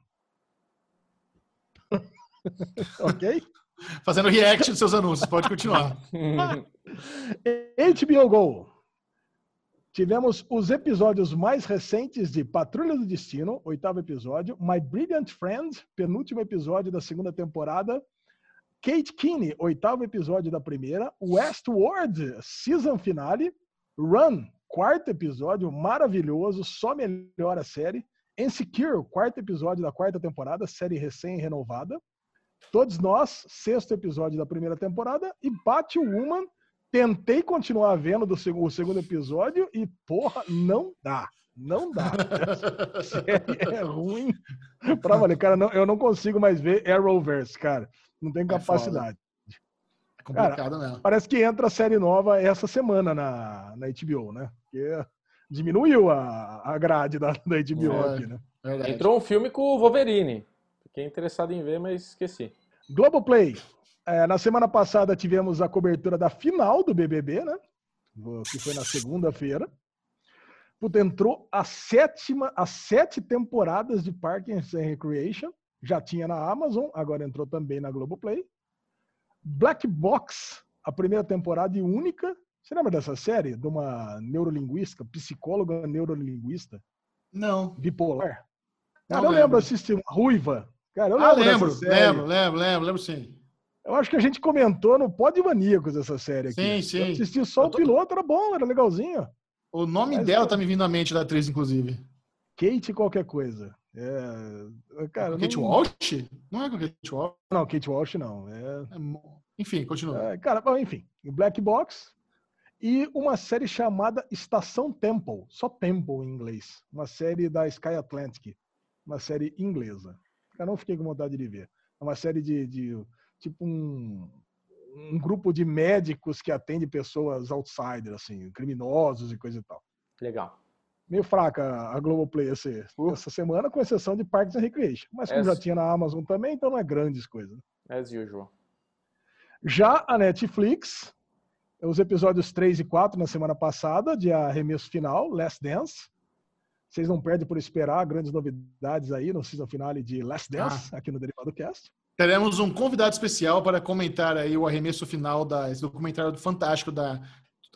Eu ia falar do Chicago Bulls, mas é sobre o Michael Jordan, né? Temos um, um fanzaço aí do documentário que já, já combinei com ele. Quando acabar a temporada, serão 10 episódios, ele vem aqui trocar ideia com a gente. Vocês vão curtir. Excelente. Vocês estão assistindo? Vocês estão em dia com Last Dance? Claro. Cara, Assistiu eu, seis já. eu quero ver. Putz, eu dei uma atrasadinha, mas eu vou ver certeza. Eu vou ver, tipo, começar Uhum. hoje. Tô jogando Zelda! Não, eu, tô atra- eu tô atrasado também, assisti só o primeiro e o segundo. Vamos lá, Porra, botar velho. dia É, tô melhor aqui. que você, já comecei o terceiro. Eu sou menos fã de NBA, já tô em dia, já viu seis. Cara, aí entrou só coisa top aqui na Netflix, cara. Entrou a série Hollywood do Ryan Murphy. Maravilhosa. Entrou Eu Nunca, Never Have I Ever. Cara, que série Amazing. teen, hum, pô, perfeita. En- Uma, um reality de cozinha, não sei nem se pode chamar de reality de cozinha, chamado Cozinhando com Nádia. É tipo um programa de Zuleika Cerqueira, né? Ela ensina a cozinhar, cara, sabe? Pode ser chamado de reality show quando a Pode, pessoa mas- ensina a cozinhar? Quem que é Zuleika Cerqueira? Cara, eu era criança, quando eu ia passar as férias na casa da minha avó, tinha essa Zuleika Cerqueira aí. É tipo uma Na Ana TV? Maria Braga da época. É, Uma tipo uma palmeirinha? Palmeirinha, exatamente. Cara, ela Entendi. faz co- é, cozinha leve, cozinha mediterrânea, dá dicas de alimentação saudável. Essa que é a pegada desse programa. Não sei se pode Beleza. ser chamado de reality show. Não sei Pode, nem é. se era pra estar aqui Tá no streaming também. E agora, ó, pega esse pacote internacional da, da, da, da Netflix essa semana. Extracurricular, uma série da Coreia. Summertime, uma série da Itália. Floresta de Sangue, uma série do Japão. O Jogo da Vítima, uma série da China. Case Feliz, Quase Feliz, uma série da Argentina. E Noite Adentro, Into the Night, uma série da Bélgica. Tá bom pra vocês ou o que mais? Puta trabalho pra montar esse guerra de streams aqui. Ah, te ajudarei nessa vez, amor. Fica tranquilo. Netflix humilhando a concorrência. Mas peraí, acabou a Netflix? É. Não, isso porque eu não coloquei os doramas, né? Porque tá fora. se- pelas regras do Guerra dos Streams, não entra doramas coreanos e japoneses. Então, Agora, essas séries que vão perguntar, ah, por que, que tem esses coreanos e japoneses? Não, isso aqui são séries coreanas e japonesas de terror, de suspense, dramáticas mesmo. Ale, entrou o Modern Family de volta no catálogo deles. Sim, Isso daí conta também? Conta. Ah, claro. foi essa semana. É, foi segunda-feira. Ah, então, na semana que vem vai estar no, no Guerra dos Streams. Curioso, né? Voltar. Muito bem. Curioso. É, não, e é, é curioso mesmo, Bubu, Eu é acho. Disney. Não, eu acho que quando chegar no derivado 200, o Bubu vai entender como é que funciona o- a guerra de streaming, que é da semana passada. gente chega lá. A carinha. Vão me substituir nesse derivado logo, logo, viu? Nossa senhora, só toma patada. Vai. É amor, Não, Bubu. É tudo com amor, ama. amor. é. Ah, eu quero, eu quero criar essa atmosfera pra galera começar a comentar. Tira mesmo esse merda! Fala muito! Outro, não, eu gosto do Bubu, o Bubu faz a vozinha. Faz tempo que eu não Não. faço vozinhas, né? Vai lá. Cara, mas o lance, o lance é o seguinte: eu tinha falado que a semana passada tinha sido o último de abril, mas essa semana ainda tinha abril, justamente porque tinha a semana passada. Então vamos para a votação dessa semana e a gente fecha o melhor do, da Guerra de Streamings de abril. Começando, como sempre, por ele, o da vozinha, Bruno Clemente.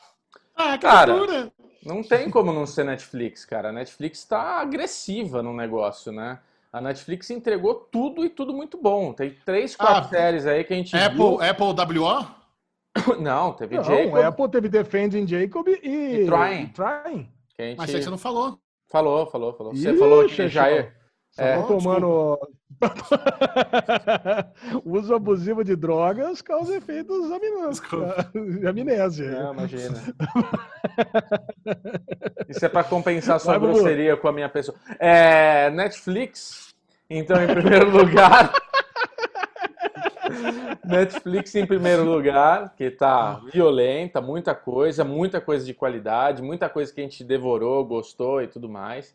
Segundo lugar, apesar de não querer, eu vou dar para a HBO que entregou Westworld, o último episódio que a gente estava tão ansioso e tudo mais.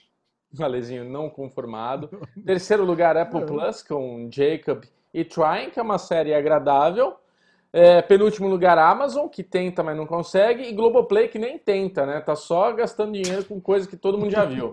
Então é isso aí. Como é que você tem coragem de falar isso da Amazon? A Amazon tá linda, cara. A Ama... Ó, Amazon vamos tá lá. linda, a Amazon tá linda. Mas não tá linda. Você falou que nem tenta. Ah, Eu vou porra! comer, então vamos lá.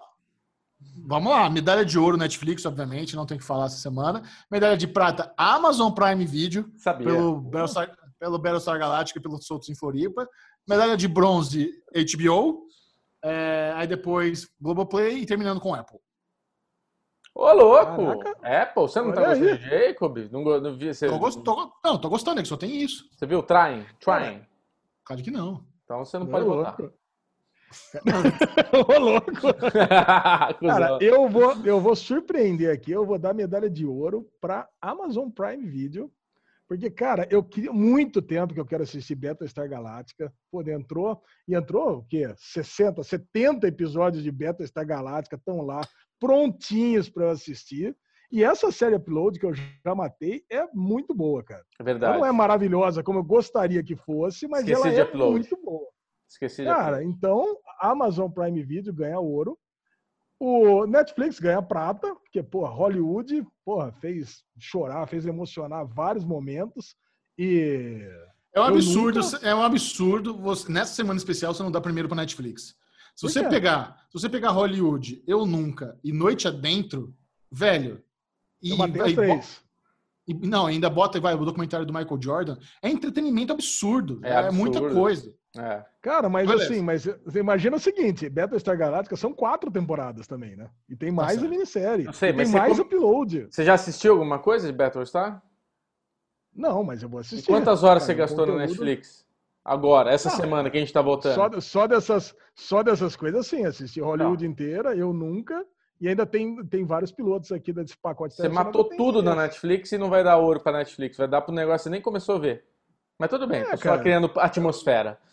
Atmosfera. Atmosfera, eu dou ouro para Amazon, prata Ah, não. para Netflix, bronze eu vou dar para Apple Plus, porque, pô, Defending Jacob é uma puta de uma série. Cara, vou ter que tirar o chapéu. A gente vai falar mais sobre isso, mas eu vou ter que tirar o chapéu pro Bubu, que ele mudou a forma de eu ver a série com os comentários dele da semana passada. Trying é uma série que eu assisti o primeiro, nunca mais volto, mas é assim, foi agradávelzinho. Isso, ok. tamo junto. E aí eu vou ficar, o último lugar vai ficar entre HBO e Globoplay. Eu vou dar para HBO porque tem Run e Patrulha do Destino. Westworld foi aquela coisa, tá lá, tá passando, tô assistindo. Mas, cara, ainda bem que vai entrar coisa nova na HBO Go, né? Porque, meu, tá muito ruim. Tá a. Globoplay, cara, apesar de entrar Parks and Recreation, o problema de Parks é que eu já assisti tudo, então provavelmente eu nunca mais vou ver. E já tinha na Amazon também, né? Então, quer dizer, pô, grande coisa, né? Então ficou assim, Apple Plus em quarto e Globoplay, infelizmente, em último. Agora, o alguém tem público, dúvida? É, que tem dúvida que o público votou na Netflix? 70% na Netflix? 80, É. é. cara, é difícil, é difícil não ter, não ter acontecido isso mesmo. Vamos dar uma olhada aqui, o nosso público querido. O público votou Netflix, parar enquete agora. O público votou Netflix não foi 70% nem 80%, mas foi 59%. Ó, foi Muito baixo bom. até, hein? Pela quantidade de coisa que teve. Quem o curioso pra segundo? saber o segundo, é. Quem que Amazon. vocês acham que ficou em segundo pelo público? A Amazon. Ou HBO? Amazon, HBO. Amazon, segundo Amazon? lugar. Olha, É, Amazon segundo, HBO terceiro, Apple Plus em quarto e Globoplay em Lá embaixo. Agora, essa foi a guerra de streams essa semana. Semana que vem, agora sim, fechamos o mês de abril com força. opa. Sensacional. Muito bem, vamos agora para o merdalhão da semana, que é um prêmio que ele é merecido, não é apenas dado. Todas as semanas, o Derivado Cash elege alguém uma situação que fez uma grande cagalhada.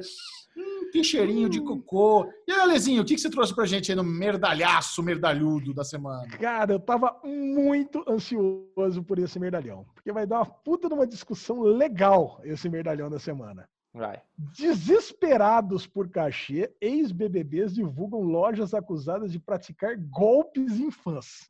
Cara, eu quero muito saber a opinião de vocês Mas como assim? sobre os BBBs que estão lá. Eles estão em lá. casa.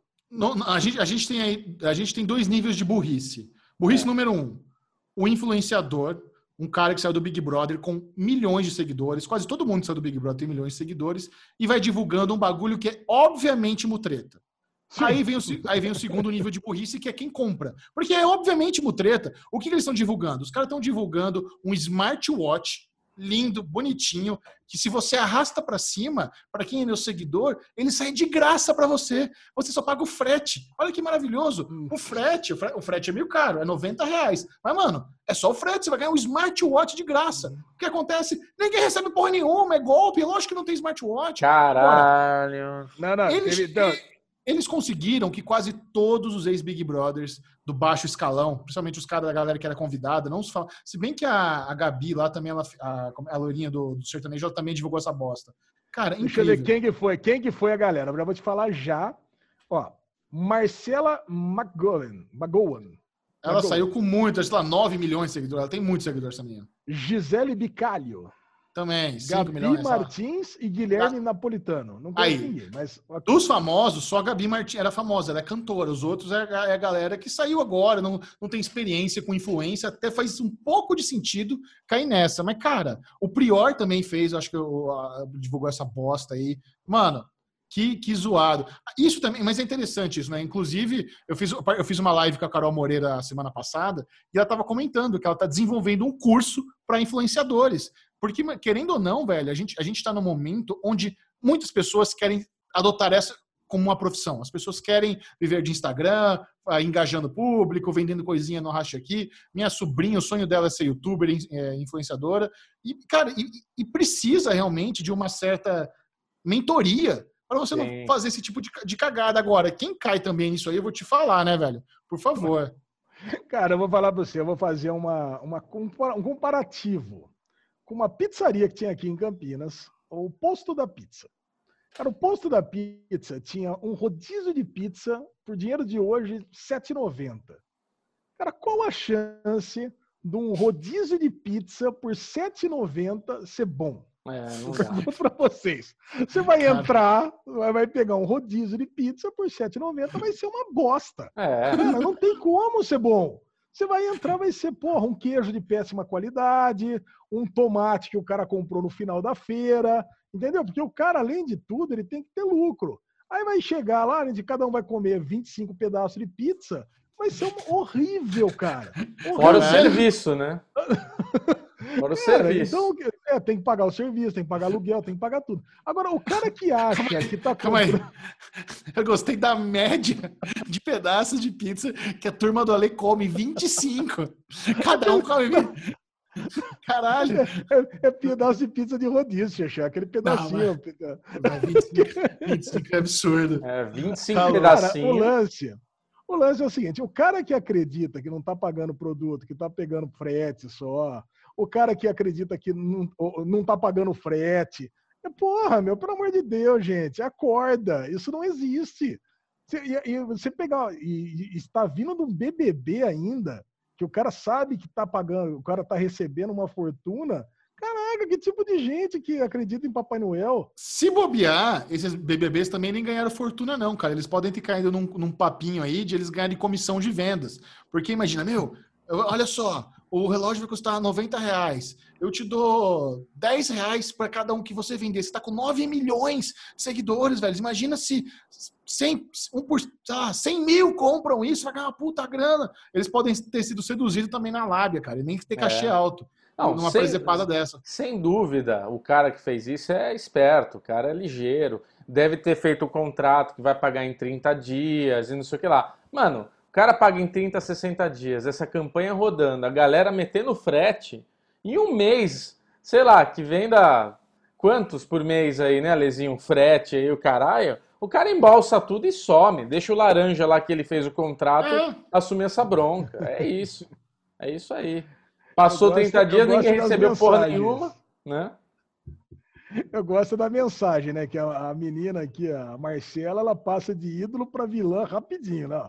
Comprei a merda do smartphone que você foi paga para fazer propaganda e não recebo e-mails de confirmação. Estou me sentindo extremamente enganada por você. Quer dizer, meu, acabou tudo, né, meu? Puta, que cagada Mas olha, o Michel falou uma coisa, a Carol está se propondo a fazer um negócio que é extremamente importante, porque existem várias coisas que fazem parte do papel do influenciador.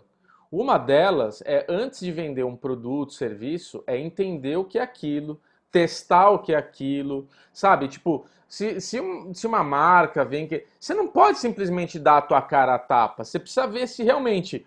Ah, vamos vender o sabão. Porra, compra a porra do sabão, testa, vê o que, que tem falando sobre aquilo, não vai de cara mergulhando num negócio que pode dar ruim, entendeu?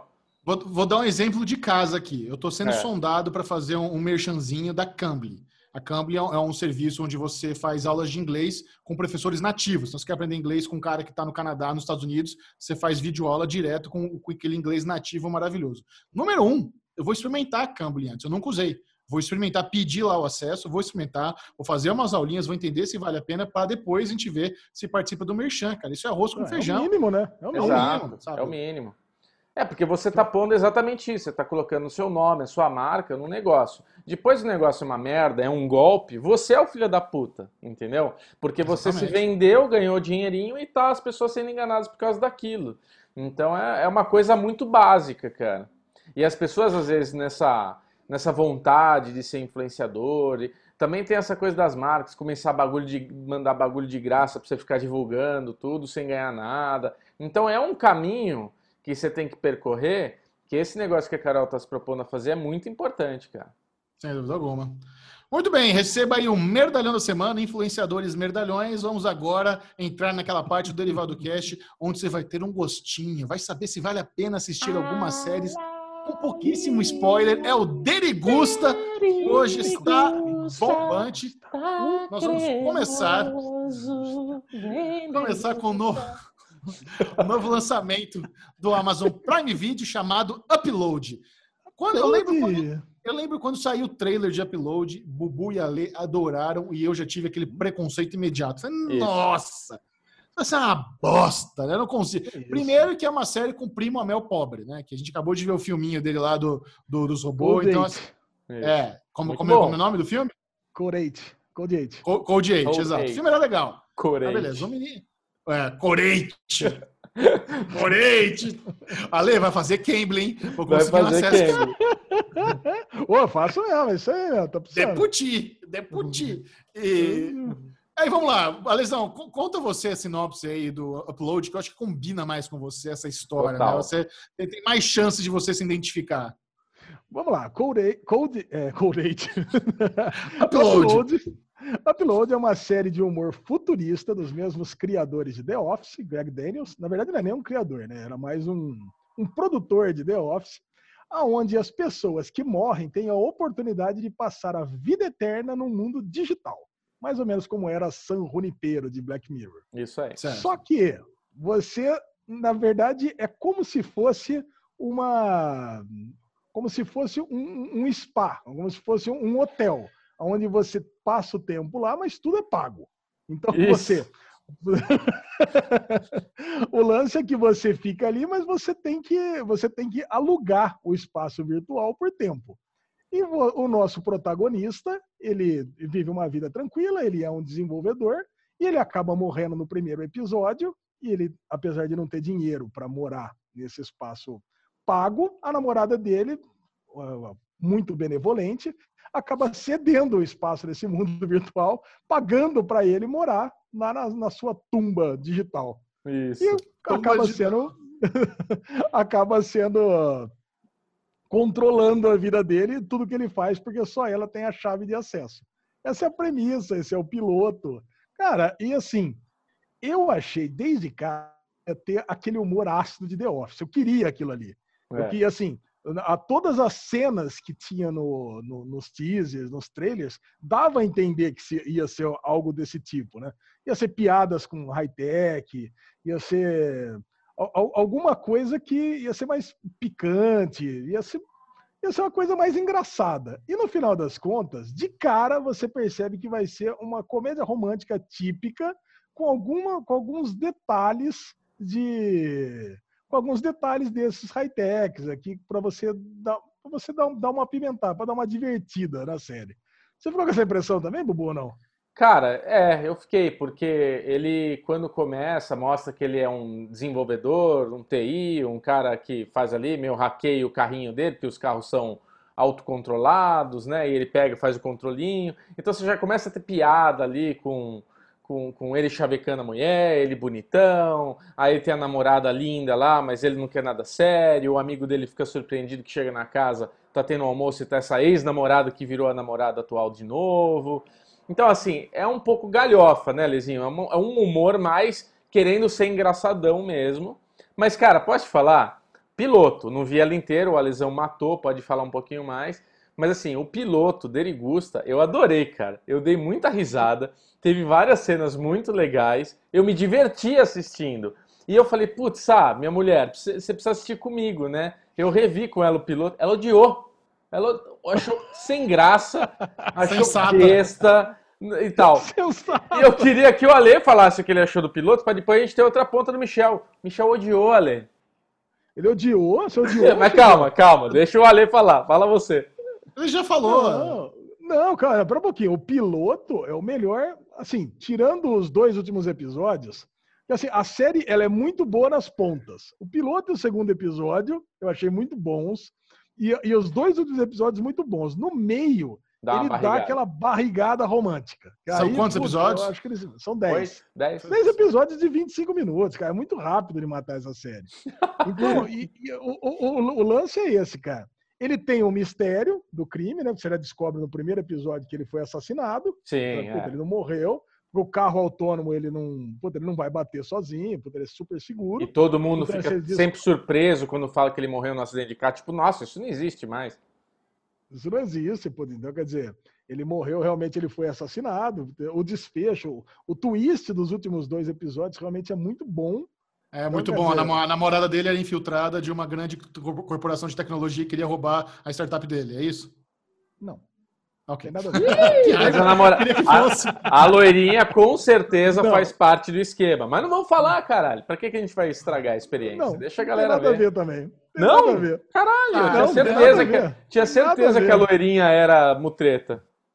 Não, o twist com a namorada dele no final é sensacional, cara. Cara, acontece muito coisa, acontece muita coisa boa. Nessas piadas, lembra as piadas são tão boas quanto tinha no desenho lá do Detona Ralph, por exemplo, sabe? As uhum. analogias com tecnologia.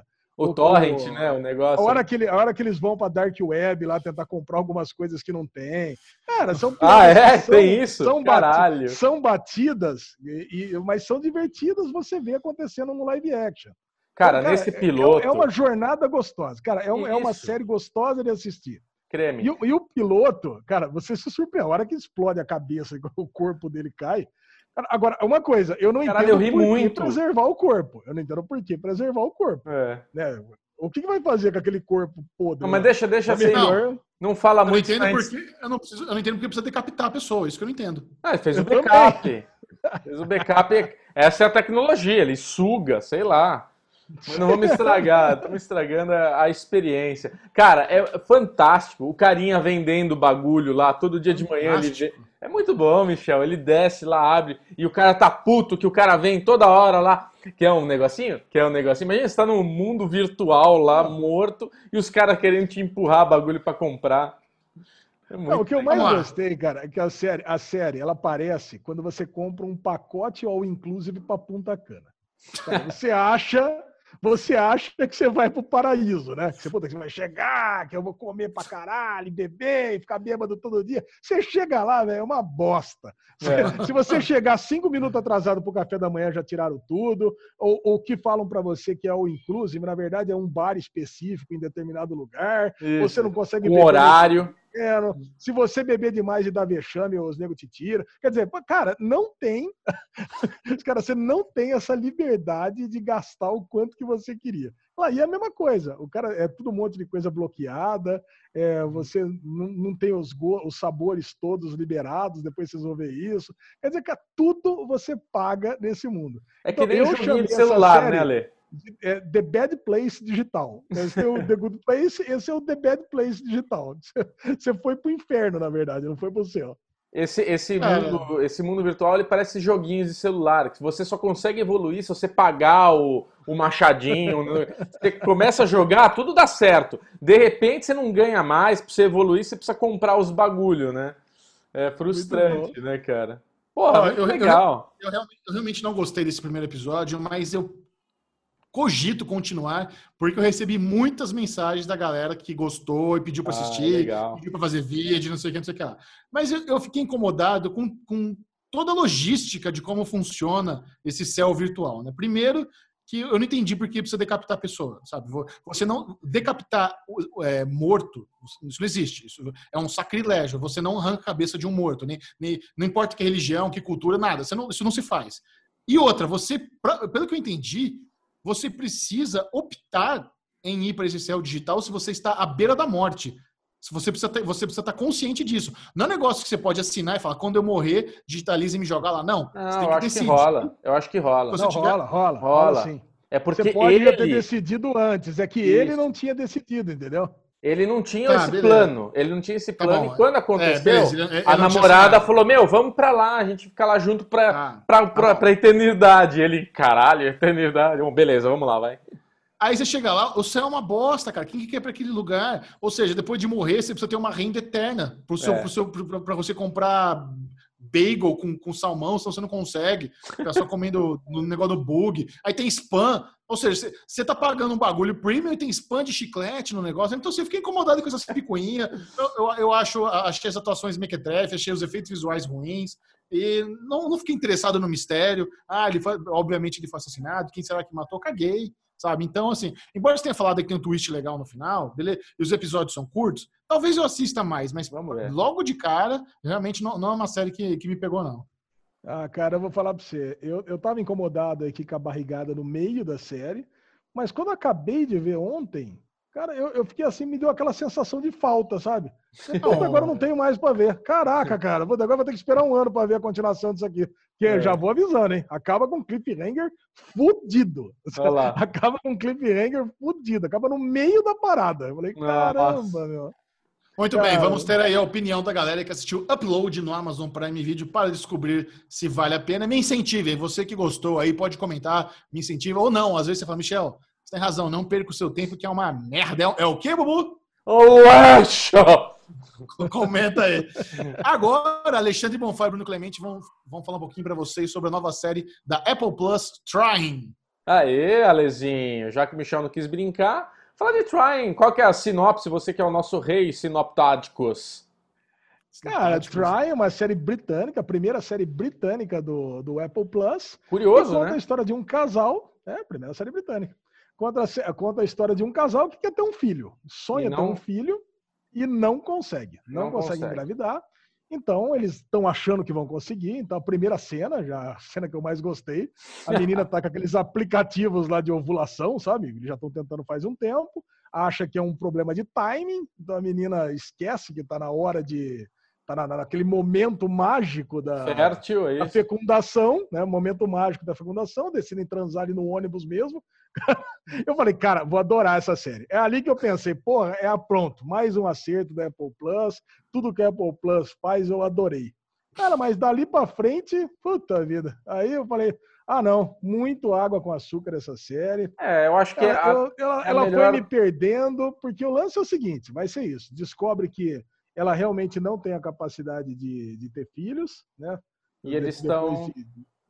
E, Isso, cara, eles estão querendo eles estão agora. discutindo se vão adotar ou não. Isso, vendo a. Fala, começa a ter uma brincadeira né, na, na série, assim, mostrando a dificuldade de adotar uma pessoa, porque eles têm aquela mentalidade de quem nunca foi atrás disso, de tipo, ah, será que a gente consegue pegar um bebê loiro? Como é que é? Como é que não é? Demora quanto tempo? Uma semana a gente já tá. E daí descobre que todo o processo leva mais de ano, que não é você que escolhe, a criança que chega até você, não é um bebê, pode ser um menino de 15 anos é, uma criança de 10 anos, é muito diferente e tem todo um humor. Mas acho que você definiu bem, Ale, ele é bem água com açúcar. Eu acho que você que é um casal, que, que tá aí, quer ver uma sériezinha abraçada, funciona, Ale, funciona. E, cara, tenho, Funciona. tenho amigos com dificuldade em ter filho, conheço gente que teve dificuldade, e assim, acho que é interessante para eles assistirem, porque tem essa realidade de, da dificuldade mesmo, de ter os amigos que estão com filho, que tá ali, reclama disso, reclama daquilo, brinca do negócio e tal, e eles ali, porra, tipo, tem uma cena que é aquilo, né? A mulher tá ali sofrendo para conseguir ter um filho, de repente tem duas crianças lá meio largada de lado num parque, e ela, o cara ali no celular, ela, meu, filho da puta, não dá atenção pros filhos, caralho, vai lá, pega o celular do cara, presta atenção nos seus filhos, seu merda, joga o celular no lago. Ela, mas eles não são meu filho, você tá maluca, o que, que você tá falando, né? Tipo, é legal, é legalzinha, é legalzinha, funciona. Ah, é, uma, é uma série super, super rap, né, cara? Super, super de felicidade. E assim, você já imagina tudo que vai acontecer na série, né? Isso. Eles não vão conseguir adotar um bebê, eles vão adotar uma criança mais velha aí, imagino eu, de uns 6, 7 anos. Olha, não vi nada pra frente, tá? Capaz de Vão um adotar uma criança de 6, 7 anos. Adolescente, acho. É mais problemático que de ainda. 6, 7 anos, 6, 7 anos. É. Vai dar super problemas, mas eles vão amar e vai ser tudo feliz. Pronto. Cara, É, já resumi o que vai acontecer na série. Cara, então eu não preciso ver. Já sei tudo que vai acontecer. Tomara que você Mas, cara, esteja você errado, quiser- como Michel está errado com o upload.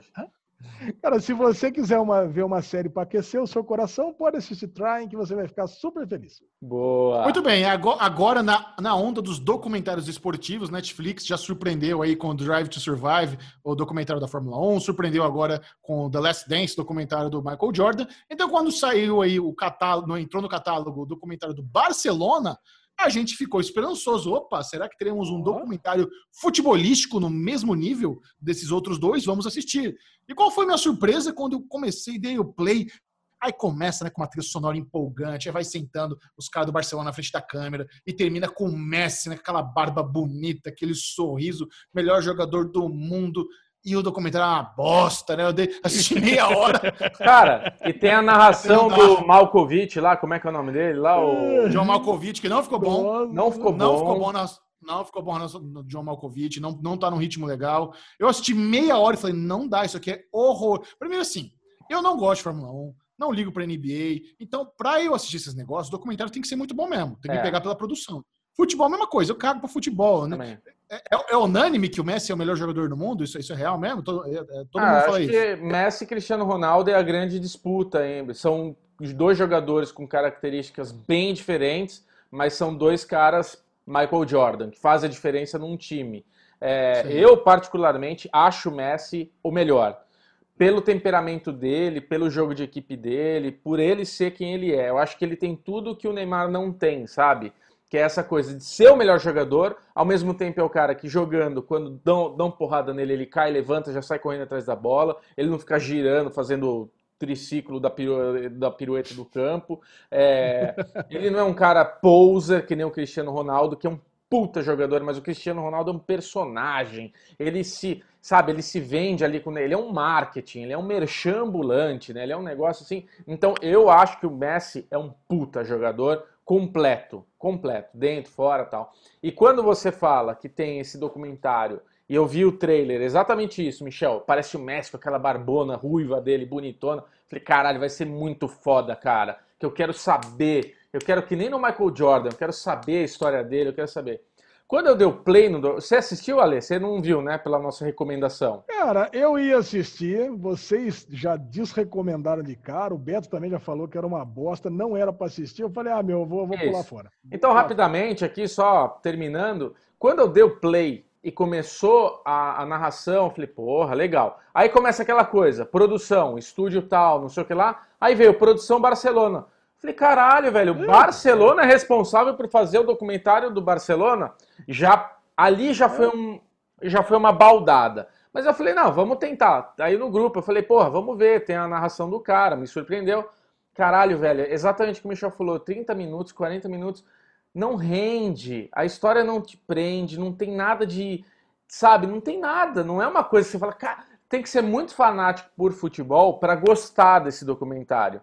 Uma pessoa que vai ver isso por, uhum. pelo interesse de saber a história do Messi, o time, todo esse negócio do Barcelona ser um puta time, não tem. Fica mostrando lá o cara na cozinha, o Pirlo, o cara lá que tem a Shakira, como é que é o nome dele? Não é Pirlo, é o Pirlo é italiano, Bisquet, né? Bisquet não. Piquet. Bisquet. Não, o Piquet. É o Piquet lá na sala dele, vem num jogo, falando com o filho no, na live, lá no WhatsApp. Sabe, coisa que não agrega, agrega absolutamente nada para a essência que é o futebol. Que é o... Então, assim, merda, merda. Não vale nada a pena ver esse documentário. Infelizmente. É, dizem que é uma peça é, institucional, né? Beto falou Cara, que é uma peça institucional, institucional de, de, tantos episódios. Quer dizer, pô, não vale a pena. É um vídeo institucional não, não... chato. Se, fosse uma peça institucional bem produzida, não teria problema, né? É, outra coisa que eu queria perguntar para vocês: é, é, é, unânime que Barcelona é o melhor time do mundo? Porque é as coisas que eles falam o tempo inteiro. Messi é, o, é o melhor Barça... jogador, Barcelona o Messi é o melhor jogador, o Barça é um dos melhores times do mundo, sim. O, o Barcelona é conhecido por esse. É, é, é, um time muito rápido, de poucos toques, né? Tipo, o cara pega e já manda bola, pega, manda bola. Eles são muito técnicos, que é o pouco que aconteceu com a seleção espanhola, que meio que trouxe esse esquema do Barça de jogar futebol. Mas assim, é, é isso. Olha, fala, Lê. Você que gosta de futebol aí, vai. Cara, eu não acho, eu não acho que o Messi é o melhor do mundo, cara. E, eu, e o Quem que é? é o, o Bugre? Não, é o Cristiano Ronaldo. E eu justifico o seguinte: o, o, Messi, ele, ele fora do Barcelona, ele não joga bola. Você bota ele na seleção argentina, por exemplo, que tem um monte de bons jogadores, ele nunca foi campeão de nunca nada. Nunca se acertou. Já o razão. Cristiano Ronaldo, Faz a na, diferença. Na, na, seleção de Portugal, que é uma seleção que não tem mais ninguém ali, ele faz miséria, cara. Ele foi é. campeão da Eurocopa com a seleção de Portugal. Mas até aí, Ale, mim, Ronaldinho Gaúcho é bom ou é ruim? Se Porra, tivesse. Ronaldinho Gaúcho. Sempre foi uma bosta na seleção. E aí? Pelo amor de Deus, Bubu, não fala bosta. Como que fala bosta? O Ronaldinho Gaúcho, em 2002, ele destruiu, cara. Ele destruiu. deu título pro Brasil. Ele era reserva. Caraca. Ele era reserva ali. Imagina, caraca, ele cara, fez, não é ele, reserva. não é ele marcar aquele gol que a Inglaterra estava até agora, estava lá ah, quebrando. Marcou um gol, agora, aí ele era reserva. Era reserva, depois não fez mais nada. Nossa, Mas tudo bem, caraca. discussão de futebol, foda-se. Muito bem. Agora, agora eu peço que a Lezinho se segure, porque esse foi o nosso Derigusto e nós vamos entrar agora no bloco das séries com spoilers, a lesão. Peraí, peraí, tá... peraí. Rapidamente, eu quero saber duas coisas que o Michel vai gostar e o Michel não vai gostar. Quando que é a Fórmula 1, Ale? Começa? Dia, dia 5 a 7 de julho. Julho. E o UFC, Michel Aroca, vai ser o primeiro esporte passado? Como é que é a história do UFC? Você tá todo contente Vai ter agora. Lá? Não, tá, achei interessante que nesse final de semana vai, vai ter evento ao vivo do UFC. Eu ainda não sei como vai ser, se vai, provavelmente vai ser sem público, mas eles vão fazer transmissão aí na TV. Então vai ser o primeiro evento esportivo que volta aí durante né, a pandemia, vai ser o UFC. E então, é, dizem uma... que eles que eles estão preparando, todo mundo vai ter é, é, poucas pessoas, todo mundo com máscara, álcool gel, mas. E assim, é. os caras são no... os lutadores em si, eu tô gente nova com as melhores saúdes do mundo. Então, é, o eu... risco deles é pequeno, mas mesmo assim é meio estranho. E o futebol tá uma puta treta, né, Lezinho? Com a galera do, do que estão impondo meio que voltar com todo mundo fechado, mas os jogadores não estão felizes, né? Exatamente. É, tá ninguém quer saber de voltar, não. Como eu estava dizendo, agora é o bloco com spoiler das séries, então vamos uh! chamar aqui a vinheta mais spoilenta da podosfera. Spoiler! Começando com a grande surpresa, pelo menos para mim, na, nessa, nesse final de semana, que foi a nova série Teen da Netflix chamada Eu Nunca. Eu não dava nada para essa série, acho que nem tinha assistido o trailer, a, a thumb é whatever, thumb comum. Falei, puta, mais uma série, vamos lá. Meu amigo, que coisa gostosa que é a série. Uma trilha sonora perfeita, envolvente, um elenco team maravilhoso, baseado na, na vida da, da Mindy Kaling. Você não curtiu, Ale? Por que você está dando essa cisada gostosa aí? Você odiou a série? Não, eu amei, assim, eu tô lembrando. Cara, assim, eu não ia assistir também, porque eu acho que foi a Netflix dessa vez foi muito infeliz na thumb. É. A thumb não refletiu o que, que era a série. Era, foi muito, eu não sei porquê, cara. Não deu vontade de assistir é. pela thumb. Talvez até por aquele teaserzinho. Eu comecei muito a assistir, muito viciado assistindo uma vez só. Mas eu lembro de um comentário no grupo. Acho que a gente assistiu alguma série, aí o Bubu falou ah, vamos assistir o Nunca, então, também. É, porque é exatamente o que você está falando. É, o teaser e a thumb remetiam uma série muito teen de menininha. Aí vocês estavam falando de assistir o um negócio, eu falei, ah, muito. então vamos assistir o Nunca, série teen de menininha também, o caralho. E, e, na verdade foi uma puta de uma surpresa boa. É, porque é isso, você começa a assistir e não é bem isso. É uma série muito Tipo, ela passa muito rápido, né? Você nem percebe. Nossa, cara, eu vou falar para vocês. Primeiro episódio, dei o play. A Lili já tinha assistido aqui em casa, tinha falado que ela tinha dado uma letra para mim que era tipo um This Is Us de Tim. Eu falei, caraca, This Is Us Tim, então eu vou chorar. Já falei que eu vou chorar. dei o play começa com a narração de John McEnroe. E aí Cara, tinha lá os sacadas. Porra, e os escritos que eram baseados nas histórias de Mind Kaling, e eu tô assistindo The Office agora. Eu falei, caraca, mano, porra, puta monte de combo, delícia, de coisas maravilhosas. Falei, porra, vou gostar disso aqui. Cara, e o primeiro episódio é bom demais. E demais. o primeiro episódio termina com aquela cena dela chamando o cara pra transar. Cara, é, é, é uma quebra de tantos estereótipos, né? Que eu falei, caraca, porra, é muito bom. E a gente achando que já tinha quebrado todos os estereótipos em Sex Education, de repente vem essa série e quebra todos que faltavam, né? Cara, muito, muito, bom. bom a, a, série é tão boa que eles conseguiram deixar o Mohinder legal. Lembra do Mohinder de Heroes? É o pai dela que morre.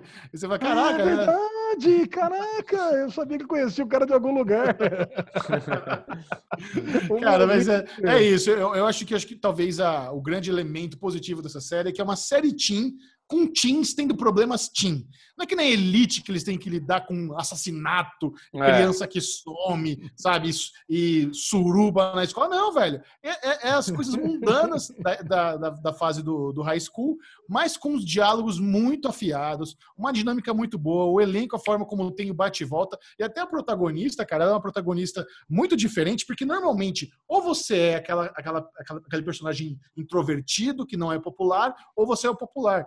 E ela é uma mistura, assim, de uma menina que não é popular, mas ela, ela tem a confiança de um popular. Então ela, ela bate boca lá com outro cara, com, com outro moleque mala, de igual para igual. Ela tem sacada boa, muita referência pop, assim. É, o episódio que, que a prima dela assiste Riverdale, se sente inspirada. E ela, eles, ó, oh, Riverdale é uma série teen que os, adu, que os adolescentes são mais velhos que a minha mãe. Um comentário muito bom, cara. Eu, eu adorei. Que surpresa. Foi, então, acho que a melhor coisa que eu vi essa semana foi esse Eu Nunca aí da Netflix. Muito, muito bom. É mesmo? Caraca. Acho que foi. Nós vamos comentar Hollywood daqui a pouco, hein? Cara, Hollywood não foi nem a segunda melhor coisa que eu assisti essa semana. Ô, louco! Que isso? É, eu adoro vamos... isso. Já vamos entrar em Hollywood? Vamos entrar. Não. Vamos lá. Ah, peraí, quem assistiu Eu Nunca inteiro? Só eu e o Alê? É, eu vi até o terceiro Sua nota, episódio. Alê, para Eu Nunca. Minha nota para Eu Nunca? Quatro estrelas e meia. Adorei Eu Nunca, cara. De acordo, quatro estrelas e meia. Ué, então Agora... vamos deixar sem spoiler pro Bubu assistir Isso. até o final. Vamos, vamos sem spoiler assistir até o final. E, e, teve também Hollywood, nova minissérie de Ryan Murphy. Ryan Murphy, depois que assinou aquele contrato milionário de exclusividade com a Netflix, já havia lançado The Politician, que está renovado para a segunda temporada. E agora nós temos aí uma minissérie sobre talvez um, uma época ali de, de Hollywood, onde o, o, que o Ryan Murphy fez é muito interessante, né? Porque ele pegou figuras históricas que realmente estiveram ali em Hollywood e deu ali uh, uma moldada para algumas mudanças de paradigmas e culturais que ele gostaria que tivesse existido naquela época, que não existiu, mas ele fez ali as suas mudanças. E, é, e é muito bonito de ver, sabe? O Ryan Murphy, não. ele conseguiu romantizar uma época difícil, uma época de preconceito, e, e, fez uma obra muito boa. Cara, Jim Parsons, nosso querido Sheldon, de Porra, The Big Bang Theory, caralho. ele está brilhante, brilhante. É. Na, na, o elenco inteiro é muito bom. Todas as pessoas, desde os mais famosos até os não famosos, tem sempre tem ali alguém da patotinha dele. Ah, esse aqui fez American Horror Story, esse aqui fez American Crime Story. O Ryan Murphy tem a turma dele. E ele cara, é um cara muito talentoso, cara. Eu fiquei impressionado que tá a mãe do Charlie Sheen, que no, no como é que é? Two and a Half Men, né? É a, aquela moça Sim. que ela era a mãe, né? Fazia o papel da mãe do, do, do Charlie na série. E, e, caralho, ela dorme no formol, tá igualzinha. Faz 20 anos que tem Two and a Half Men, ela já era daquele jeito. É tipo na Maria Braga, não envelhece, né, o negócio. É, mas é, é, é legal tudo que você falou, Michel, porque tem um lado desse, dessa virada de, de, de valores, né, da época, mas tem uma coisa muito que Hollywood respira. Eu que morei em Los Angeles, que é lá, né, que tudo acontece.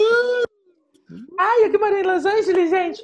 Mas assim, é, é, a realidade é bem aquela. Todo mundo que está lá, americano, se dizendo, porque nós imigrantes que estamos lá, subemprego, né, trabalhando entregando comida, trabalhando na cozinha, trabalhando como garçom, porque é o subemprego para sustentar. E os americanos que estão nisso lá em Los Angeles, todos estão lá porque ator, atriz, músico, não sei o que, está lá tentando a vida. Eu tinha vários amigos que, que, que eram, que queriam ser. Eu tenho uma amiga minha de lá que ela aparece no episódio de How I Met Your Mother. É, é ele, ele, é, lembra que o, o Ted tá no bar, ele vai naquela balada que o, o Tá o Barney, o Ted, chega o amigo deles lá, o Marshall lá, que eu não lembro o nome dele. É o Marshall, né? Na, na, eles estão. A menina tá, aparece lá tal. Então, assim, é bem essa realidade da série. Todo mundo tentando e esse serviço paralelo. O Stallone era ator pornô antes de ficar famoso. Você sabia disso, Ale? Oi? Sabia, o Sylvester Stallone era por isso que ele era conhecido como Por isso que ele era conhecido como garanhão italiano. É, então. Então, assim, esse negócio do posto de gasolina. Não, caras... peraí, você falou merda. Falou merda. Garanhão italiano é o Rock Balboa, não é o Stallone. As ideias. Sylvester Stallone. Ah, foi era... piada.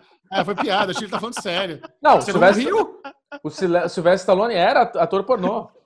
Não, é aquele, por isso que ele falou, por isso que ele é conhecido por garanhão italiano. Ah, não, não. É, o Sylvester Stallone, então, esse negócio do posto de gasolina dos caras se prostituindo é uma coisa que faz parte de uma realidade lá, se bobear, entendeu? É, eu achei muito legal, cara. Adorei, adorei. Tô adorando, né? Porque eu não matei ainda, eu vi dois episódios. Você tá ah, igual episódio, dois episódios? Cara, dois episódios, eu acabei de ver o Sheldon chegar, né? Todo mundo brilhou muito nessa série. Foi a primeira série de Ryan Murphy que eu vi até o final. Uma temporada. Ô, louco! Cara, sério, cara. Não, não, vi nenhuma série até o final. E, meu, eu fiquei encantado com a série. Para mim, eu acho que o final lá do. O final da série, também não vamos dar spoiler pro Bubu, que ele vai ver até o final, mas foi, já tirando as palavras de Henrique a definir, foi uma catarse, já que é, um, já que é uma série de Ryan Murphy, foi uma catarse maravilhosa, pô, não tem como não se emocionar, porque você compra todas as jornadas de todos os personagens, né? Acho que ele divide igualzinho todos os personagens, é que todos eles desemboquem no mesmo lugar ali, que você, o Chechel já sabe exatamente onde é que é. E, cara, é, é, é muito emocionante ver cada um lutando com um dos seus um dos seus problemas ali, né, pessoais, que é racismo, homofobia e cada uma da cada cada contornando cada um dos seus problemas e ganhando de uma certa forma. É, eu fui atrás da história real, do que, que realmente aconteceu e do que não aconteceu, né? Puta, e é uma pena, puta, fiquei triste de saber que a maioria das coisas ali é só ficção. Sim. Até o filme, né? O filme Meg, na verdade, não aconteceu. A história da Peg existiu, mas também não foi um filme. E, e, porra, cara, porque não deveria ter lido, na verdade, né? O que, que aconteceu ou não. Eu queria que realmente tudo que tivesse acontecido na minissérie tivesse acontecido na vida real. Imagina Mas... o quão diferente seria um mundo se, se, o que aconteceu na minissérie tivesse acontecido na vida real naquela época. É. Nossa, o cara o teria, teria antecipado, cara, teria antecipado muitas coisas. Porque na, na, reportagem que eu li, né, inclusive uma reportagem que está no Adoro Cinema, cara, muito boa, muito bem escrita todos os fatos que aconteceram na série lá no penúltimo episódio, eles, eles foram jogados tipo três, quatro décadas para frente. Cara, e é muito, é muito triste você ver que é, o, o tempo que demorou para chegar até ali. Cara, é, assim, coisas muito simples, né? Sei lá, é, andar de mão dada, sabe? Cara, é, é, é cara, muito, coisa que hoje em dia é coisa banal. Quer dizer, até hoje em dia é problemático, mas para aquela época era um tabu a ser quebrado. E é o que você falou, né? Pô, Jim Parsons tá demais, o personagem dele existiu de verdade. Ele era um predador lá, o Henry, Henry alguma coisa, né? Henry, cara, era um personagem, é, era um predador de todos os jovens talentos que ele conquistava, mas também, infelizmente, ele não teve uma redenção no mundo real. Porra, é Cara, que série, cara. Eu fiquei, eu fiquei muito emocionado. E, assim, se assistir ela de uma vez só, assistindo numa maratona que a Netflix proporciona aí, é, é muito bom. Puta, eu tô. Eu dou, eu dou cinco estrelas pra essa série. Cara. Olha eu, só. Assim, foi a melhor coisa muito que eu assisti bom. nessa semana. Eu dou quatro estrelas para Hollywood, cara. Realmente vale muito a pena se você quer ver uma coisa. Até eu, eu nem sou muito fã da história de Hollywood, do glamour, mas é muito legal você assistir essa versão romantizada do Ryan Murphy. E agora sim, agora nós vamos para a segunda melhor coisa que eu vi nesse último final de semana, que foi Noite Adentro, série belga da Netflix. Que surpresa boa, velho. Não dava nada. Eu achava que ia ser uma puta bomba, um negócio forçado. E é tão legal, velho. É um, é um bagulho mais louco. Não, não é, é, é tão ruim, é tão ruim que fica legal. Vamos melhorar esse não, negócio. Eu não concordo. Eu acho que é, é legal, puro legal mesmo. Ah, não. Cara, Noite Adentro é a história, é a história do apocalipse solar, né? Depois do apocalipse zumbi, nós temos um apocalipse solar onde os personagens têm que fugir do sol. Ou seja, é um tipo um velocidade máxima, onde se o sol te pegar, ele, ele vai te matar. Fodeu. Cara, e assim, porra, eu tava adorando a série. Adorando. Ah, mas, mas calma, coisa... Ah, vamos contar melhor. O jeito que você falou é assim: o, episódio, o primeiro episódio começa com um soldado da OTAN chegando no aeroporto. Eles estão na, na Bélgica, aquele, aquele primeiro aeroporto. Na Bélgica, Bruxelas. Eles estão na Bélgica e tal e você nota que está existindo algum evento global estranho, porque nas televisões do bar você vê todo mundo no chão, tem um cara falando no telefone, a pessoa do nada parou de falar, e o cara está acelerado, ele quer entrar no terminal de embarque. Aí ele é barrado na, na segurança, não, você precisa comprar a passagem. Aí ele vai lá, dá uma passagem só de ida, não precisa passagem. E ele entra no terminal acelerado, começa a olhar para o lado, começa a olhar para os voos, está preocupado com o tempo. Aí do nada, ele dá um karatê no segurança, rouba a metralhadora do cara que estava ali no... e invade um avião. Tinha um avião lá que estava num processo de embarque, tinha uma meia dúzia de gato pingado, a galera estava entrando ainda. Ele invade com a metralhadora berrando: fecha a porta, fecha a porta, decola, precisamos decolar antes que o sol se... antes que o sol nasça, decola, decola, bum, decola. Aí a gente entende que aconteceu algum evento onde os, quando o sol nasce, a radiação é tão, tão alta que as pessoas morrem. Então, todo mundo que está ali do, recebe um pouquinho de, de, de, raio solar morre.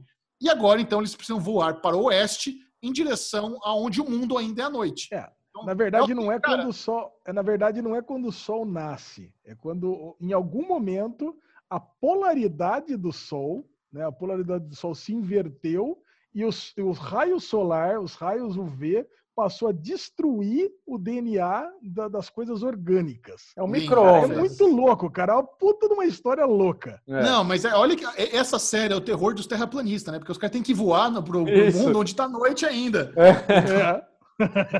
aí eles ficam nessa neurose.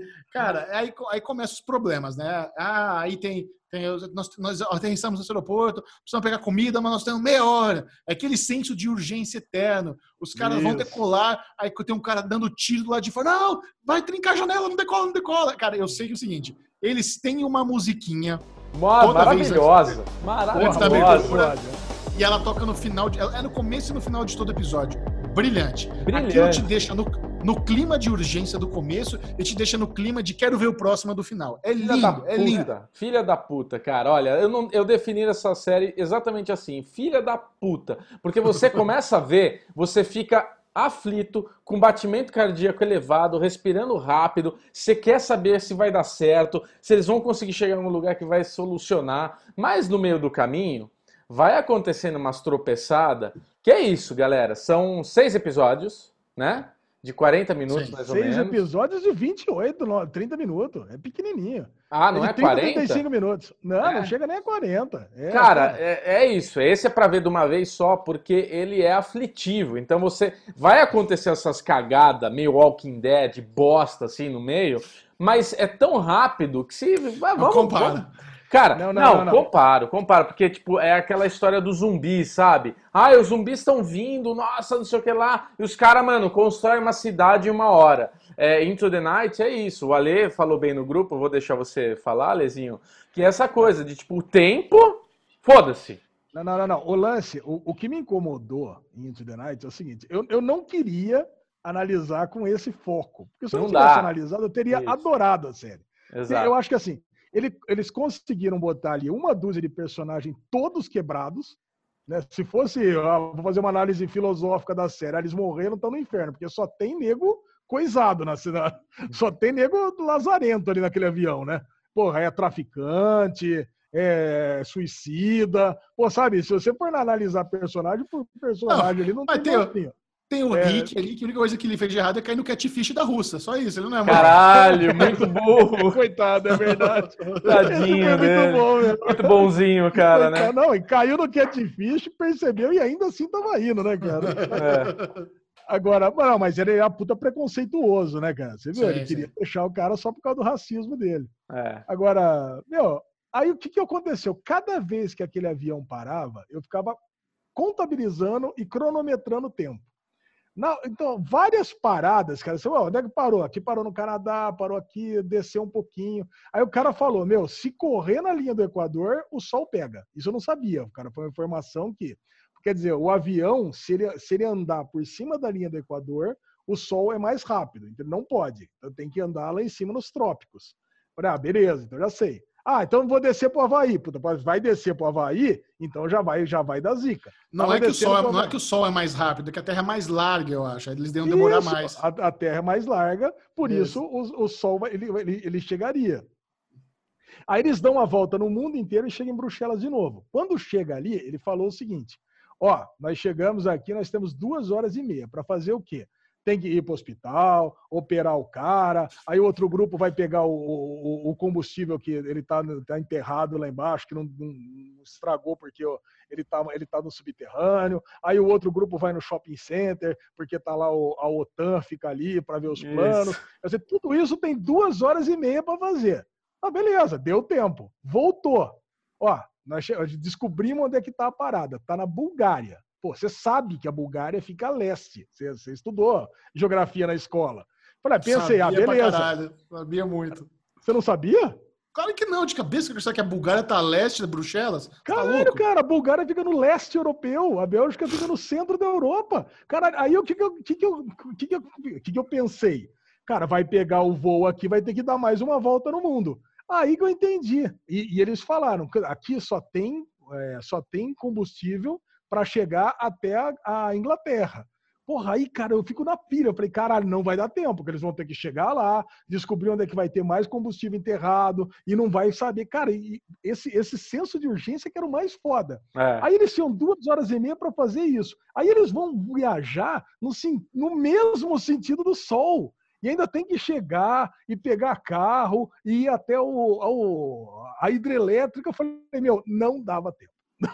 É, não só dava tempo. Hora. Dá até. Cara, acho, quando ele chegou cara, não dava cara... tempo, cara. Não faz as contas, ele só tinha duas horas e meia até pegar o avião, até decolar, até, che até chegar no outro. E outra, a menina tinha que pousar, cara, sem saber pousar. falei, cara, não, não dá. Não, não dá. dá. Assim, é, quando ela, quando ela aterrizou como... aquele avião, aí fudeu. Aí, aí cagou tudo, né?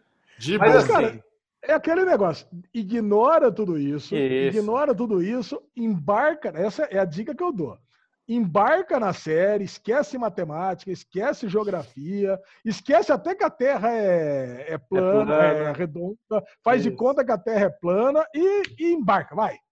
Agora, não, não dá para ter segunda temporada. Era melhor que o Sol tivesse entrado lá e matado todo mundo. É, não, cara. Eu achei que ia acabar assim. Eu achei que ia dar Zinab no fim e morreu. Acabou o mundo. Porque senão virou uma série normal de distopia apocalíptica que o sol mata todo mundo. Virou um The Rain, sabe? Ah, eu, eu ia gostar. Eu ia gostar do fim, tipo, o avião caindo, explodindo e acabando no tipo cliffhanger, tipo, indo para essa base falando, ó, caiu mais um avião em tal lugar, conseguimos pegar aqui que deu merda, né? e tipo, a gente sabe que a galera lá morreu. Aí você fala, ah, que merda, mano, morreu a galera toda que você tinha se apegado. Ia dar mais impacto.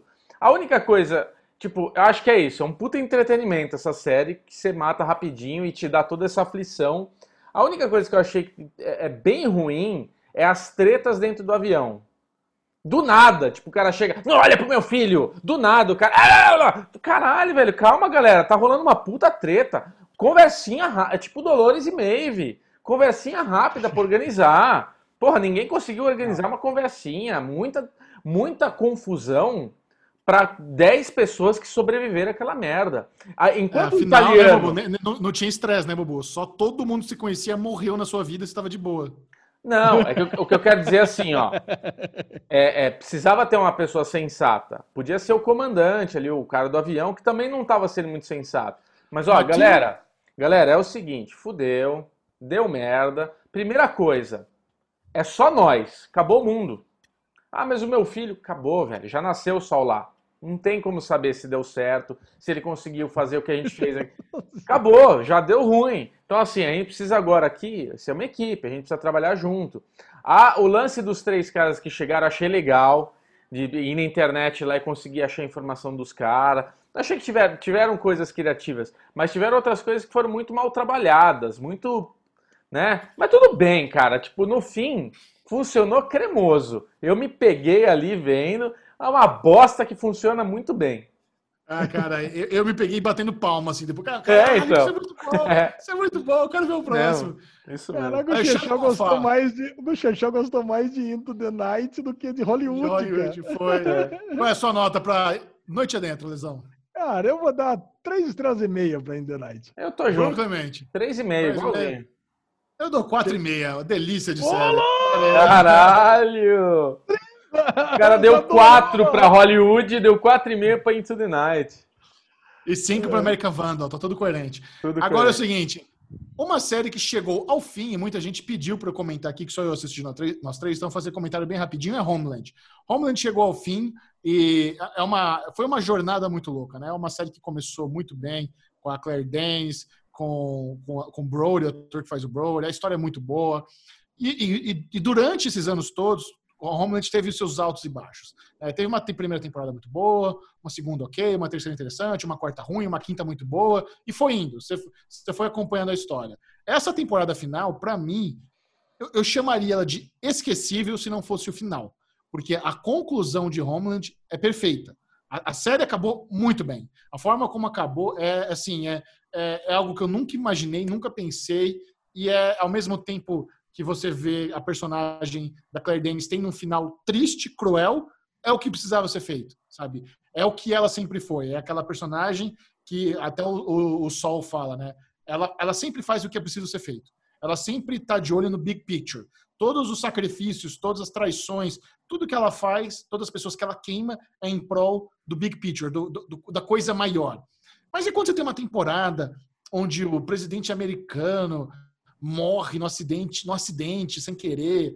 Aí um terrorista assume a morte dele. Aí por causa disso tá, tá tendo problema de, de, de uma guerra. E os russos têm a caixa preta do helicóptero, sabe? Foi tudo tão, uma bagunça tão grande, mas tão grande, cara, que me desanimou muito assistir a temporada final. Mas como eu disse, a Carrie terminar. Eu vou dar, vou dar spoiler. Não vou dar Pode spoiler. dar. Não, dá spoiler, é com spoiler. Eu quero saber. Porque eu via, Cara... eu parei, porque eu desanimei bastante quando o Brody é. vai lá para as Colômbia, lá, sei lá, eu desisti. É, eu Cara, parei ter, na quinta também. Termina Carrie como uma uma espiã russa, uma espiã, espiã russa não, é, uma espiã dentro da ali da, do núcleo russo, porque ela começa a ter um affair com, com, com um espião russo, só que o cara acha que ela traiu os Estados Unidos, porque ela realmente ela, ela entregou o, o, a, o maior a, maior pessoa que dava informações da Rússia para os Estados Unidos. Ou seja, era, era o, o asset mais valioso que, que, a inteligência americana tinha, que era alguém dentro do Kremlin. Você tem lá a Rússia, que é a nação que mais uh, antagoniza os Estados Unidos, que sempre está ali interferindo na democracia, nas votações, com, a, com, com tudo. E, e, existia essa pessoa lá dentro que era muito valiosa, e a Carrie queima essa pessoa, e ela é uma pessoa muito próxima do Sol, então o Sol fica muito... Cara, teve uma cena que a, que a Carrie quase matou o Sol em prol do Big Picture. E eu ficar, cara, se ela fizesse isso, ia pagar muito pau. Eu falei, nossa, Aí beleza, aí realmente nós vemos o último nível. Mas no final dos contos ela sacrifica, ela deixa a família, deixa a filha, está presa na Rússia, mandando agora informações para o Sol numa, num esquema que ele desenvolveu com a outra espiã que ela queimou. Então todo, tem toda uma, uma visão poética por trás de como isso aconteceu. É muito bom. Foi muito legal, bem criativo. Então a série terminou bem, mas é, é uma jornada tortuosa, né? Não é... Mas ela morre? Você falou que é tá muito cruel, cruel, tal. É cruel porque ela fica presa na Rússia como espiã, longe da família dela, entendeu? Ela não tem, não tem mais volta para os Estados Unidos. Ela tem, até ela morrer, ela tem que ficar na Rússia lá entregando informação. Por isso que é cruel. Hum. Hum. E aí, quer é. falar do retorno de Billions para a quinta temporada ou ainda não? Você viu? Claro. Ah, vamos falar, porra. Acho que Billions é uma série com o nosso querido Brody também, né? É... Cara, eu não lembrava muito, né? Fazia tempo que a gente viu, né? Já dava. Mas retomou, eu não sei, Michel, tô um pouco. Eu achei legal, porque tem as coisas que eu gosto da, da série ali, eles lá, naquela tenda, tomando ayahuasca, ficando muito louco e tendo um, um momento ahá, que ele tá ali tendo a conclusão. Mas entrou numa rotina das manobras que eu acho que acaba ficando um pouco repetitivo e cansativo para, sei lá, a gente já viu muito tudo que está acontecendo que vai acontecer novamente. Você sentiu é. isso também? Não, eu gostei, eu também fiquei empolgado com as, com as novas dinâmicas. Sempre tem esse negócio né, do Axel e do Chuck, eles vão, ser, vão se unir, vão, vão brigar. Eles tinham chegado à conclusão que era mais benefício para os dois se eles fossem unidos, mas aí começa com o Chuck pegando o esquema dele de criptomoeda, e a Taylor agora virou agente triplo, né? Porque ela é agente duplo, Isso. mas aí quando ela vai lá, ela fala pro, pro, pro X, não, na verdade, eu tô espionando pro Chuck, aí o Chuck entende, sabe? Então. É, Cara, tá virou, aqu... virou aquela cena do Friends, né, Michel? Do eu sei que ele é. sabe que eu sei que ele sabe. Caralho, velho, que zoeira. Alesão, você tá com uma cara de pastel que eu tô preocupado. O que aconteceu? Você tá, ele tá, tá olhando outra coisa, ele não tá nem vendo a gente. Ele minimizou a gente. Não, tô tá olhando, aqui, tô, tô olhando aqui a próxima pauta aqui. Agora, você pegou é a referência tô, assim, de. Eu tô atrasado, eu tô atrasado em Billions, né? Então eu tô assistindo a primeira temporada ainda. Puta, tá atrasado uns cinco anos só. tô atrasado, tô atrasado demais em Billions. E é uma, é. Puta, é uma série que eu adoro, né? Tô vendo que você adora. Você é. tá vendo aí o Cara, mas é muita coisa boa, né? Você faz. Mas você tá vendo as coisas irrelevantes do Twitter que você fez enquanto você podia estar tá vendo Billions. Billions é importante, é, é uma puta série eu tô boa. Vendo vai... Cara, eu tô vendo The Office, tô vendo tem um monte de coisa é boa assim, pra ver. Escolhi eu, eu e o Michel, a gente sabe o quanto você vai gostar dessa série, o quanto ela vai melhorar para você. Agora, você pegou a referência de Lobo de Wall Street, Michel, nesse episódio? Cara, como é que foi? Eu peguei, o que, foi? A Terra, a Terra tava conversando com o braço direito lá da Taylor. E ela falou: ah, aqui precisava, tipo, pegar um anão, jogar, jogar ele. Sim, Isso. Sim, sim. Foi muito, muito Lobo de Wall Street. Beleza. Aliás, aliás, você viu, né, falando em Lobo de Wall Street, que o, o, o, chefão do estúdio lá em Hollywood é o pai do Leonardo DiCaprio no Lobo de Wall Street. Ah, é? Que, que cuida das finanças. É. Ah. Que, é, que, é o cara todo irritado do, que cuida das finanças. Você gastou quanto no cartão de crédito? 40 mil em puta. É o, é o mesmo ator que faz o, o dono do estúdio lá em Hollywood. Ah, é que eu acho que eu não cheguei ainda nele. Não ah, não apareceu ainda o dono do estúdio? Ainda não, ainda não, É, por isso que eu não tava. Muito bem. Ligando. Vamos lá. Como nós, como nós já mencionamos, a série Defending Jacob, que agora está no seu quarto episódio, é uma das queridinhas aqui do Derivado Cast, produção da Apple Plus, estrelada por Chris Evans, nosso querido Capitão América. E nós temos, temos aí mais um, algumas camadas do mistério envolvendo toda essa história. E aí, Alezinho, como é que foi para você? Você curtiu? Cara, aquela cena lá onde a advogada tentando entender. É muito louco, né? Eu fiquei, sabe, eu lembro muito de 13 Reasons Why porque são adolescentes burros cheios de segredos, sabe? Não, é. eu, fico irritado, eu fico irritado com adolescente burro cheio de segredos. Conta a porra da verdade e não faz merda, qual a dificuldade de porra, fazer isso? É. Caraca, cara, a gente descobriu mais alguns pontos aí nessa, nesse quarto episódio, né? Então, puta, eu já bato palmas pro Bubu, porque realmente eu não tava, eu não, não tinha é, percebido o quão deprimido tava o nosso querido Chris Evans lá, o nosso querido Andy Barber, lá no, no, julgamento, não é julgamento, né? Como é que chama, né? Grande é, é um trial, né? É que um... ele tá participando, trial. Cara, agora realmente eu percebi, o cara tá, tá na merda. Então, o Bubu, acho que ele tem toda a razão. O filho dele deve ter morrido mesmo. Se pá, acho que a mulher morreu também agora. a depressão dele é tão grande, velho, que acho que morreu a família toda já. Eu acho que, meu, o cara tá lá, tipo assim, sabe, desconsolado. Tipo assim, meu, julga logo esse negócio, dane-se. Se quiser me prender, prende. Se quiser mandar me matar, mata, sabe?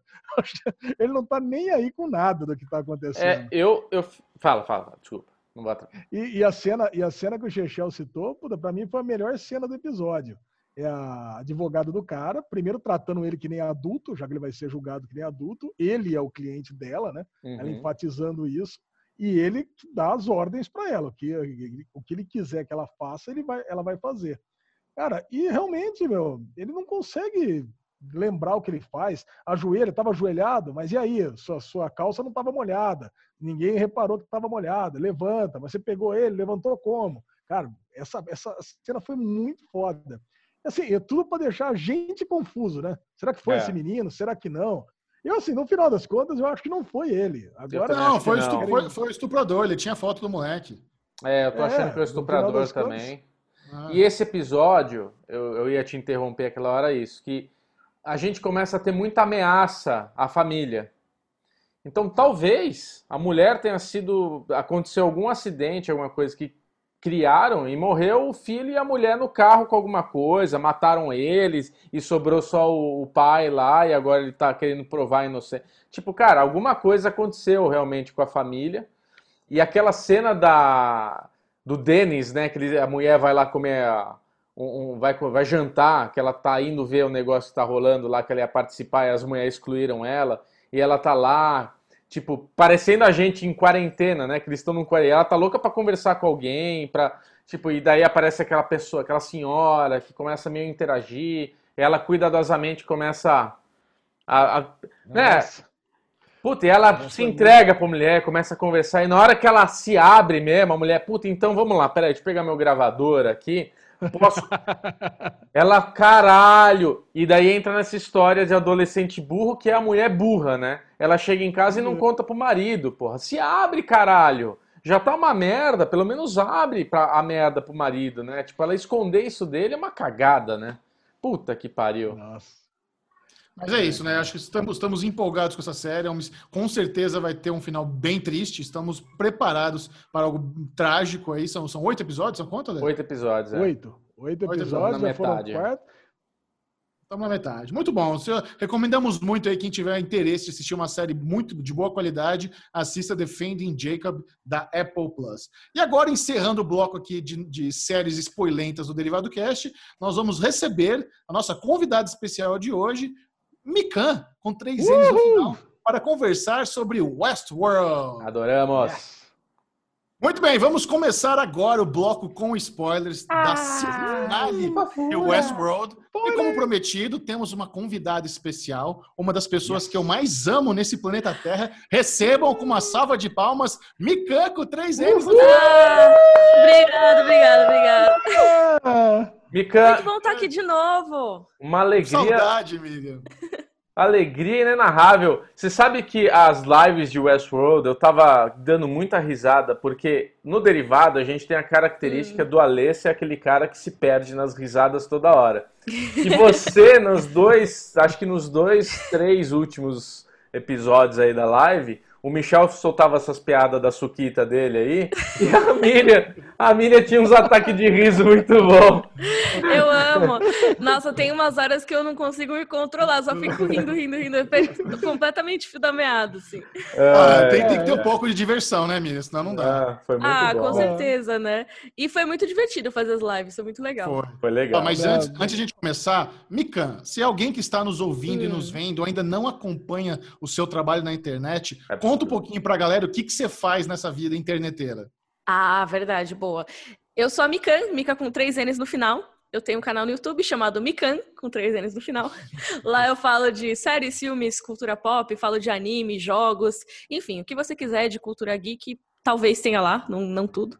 Mas também, no, também tem o meu Twitter, que é underline Miriam Castro. Não, esse é o Instagram, tô doido. eu não, preciso se... muito mudar minhas redes para tudo Mikan. Meu Twitter é rei underline Mica e meu Instagram é underline Miriam Castro. Me sigam lá. Boa. E a Mikan também é, é, podcaster, ela tem o Roder Cavalo Sim, com a Flávia Gazi. Uh. Verdade. Lá a gente fala sobre as Crônicas de Gelo e Fogo, que são os livros que inspiraram Game of Thrones. Capítulo a capítulo. É um baita negócio nerd pra caramba, mas é muito legal de fazer Uhum. e dizem as pessoas que é muito legal de ouvir também. Então, É sim, eu estou de prova que é legal. Eu Muito bom. concordo bastante. Antes de Muito bem. começar, antes, antes de começar naquele assunto cremoso que a gente vai, eu queria só que você, Alexandre Bonfá e, e Michel Aroca, quase que eu esqueci o nome do Michel, é, responsabilizem a Miriam pelas reclamações de vocês comigo. Porque eles estão reclamando, Mikan, que eu jogo Zelda demais. Ah, é Ah, maravilhoso! Alguém é o para melhor conversar, jogo tá vendo? lançado nos últimos anos. É incrível. É incrível, é incrível. Eu tô muito bem agora, Mikan. Já liberei os quatro, as quatro, os gods lá divinos, lá, Ah, é? as bestas divinas, né?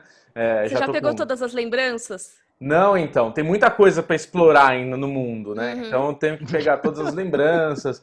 Tem os bichinhos lá que tem que pegar os, os, as Ah, os Koroks. os Korok, tem que pegar 100 lá, eu tô em Aham. 47. Então eu tô. Eu, eu, eu não vou direto pro castelo, agora eu vou mastigar o que tem ali dentro.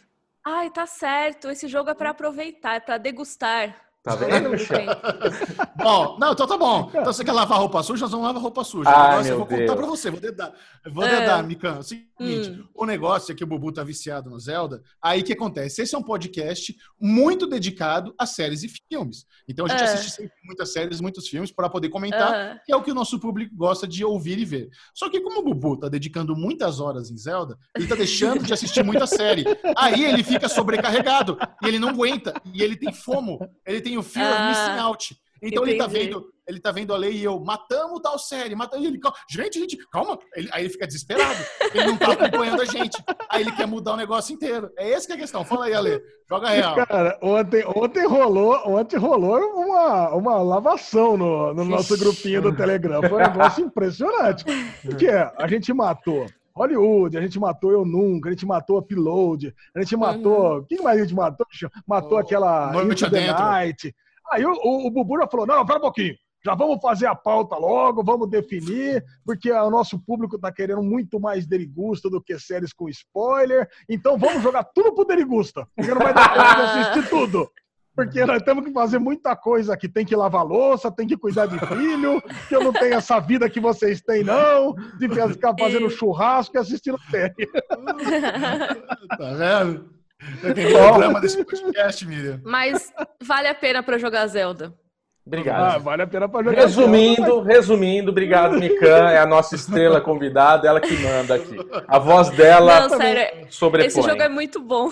É demais. Agora, é demais. eu quero abrir também falando, aproveitando que a Mikan tá aqui, para dizer uma coisa que eu já falei no Twitter, que vocês fizeram essas lives de Westworld, Chechel, você e, Mikan, e, e a Carol, Carol. que transformaram o Westworld num produto divertido nesse ano. Porque a série, quem, quem acompanha o Derivado sabe que eu já peguei desgosto pela série logo no terceiro, quarto episódio e só Uhum. caiu.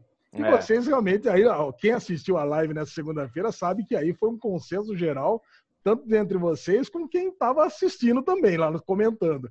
Então, pô, vocês fizeram um produto muito melhor do que a série. A live estava Oh, muito obrigada. melhor do que a Muito série. melhor. Era muito mais gostoso assistir vocês falando sobre a série do que a própria série, cara. E tem gente que fala que isso não é produzir conteúdo. Cara, eu acho um absurdo É. isso. Cara, muito melhor esse conteúdo do que o próprio conteúdo. A live é mais longa que o episódio.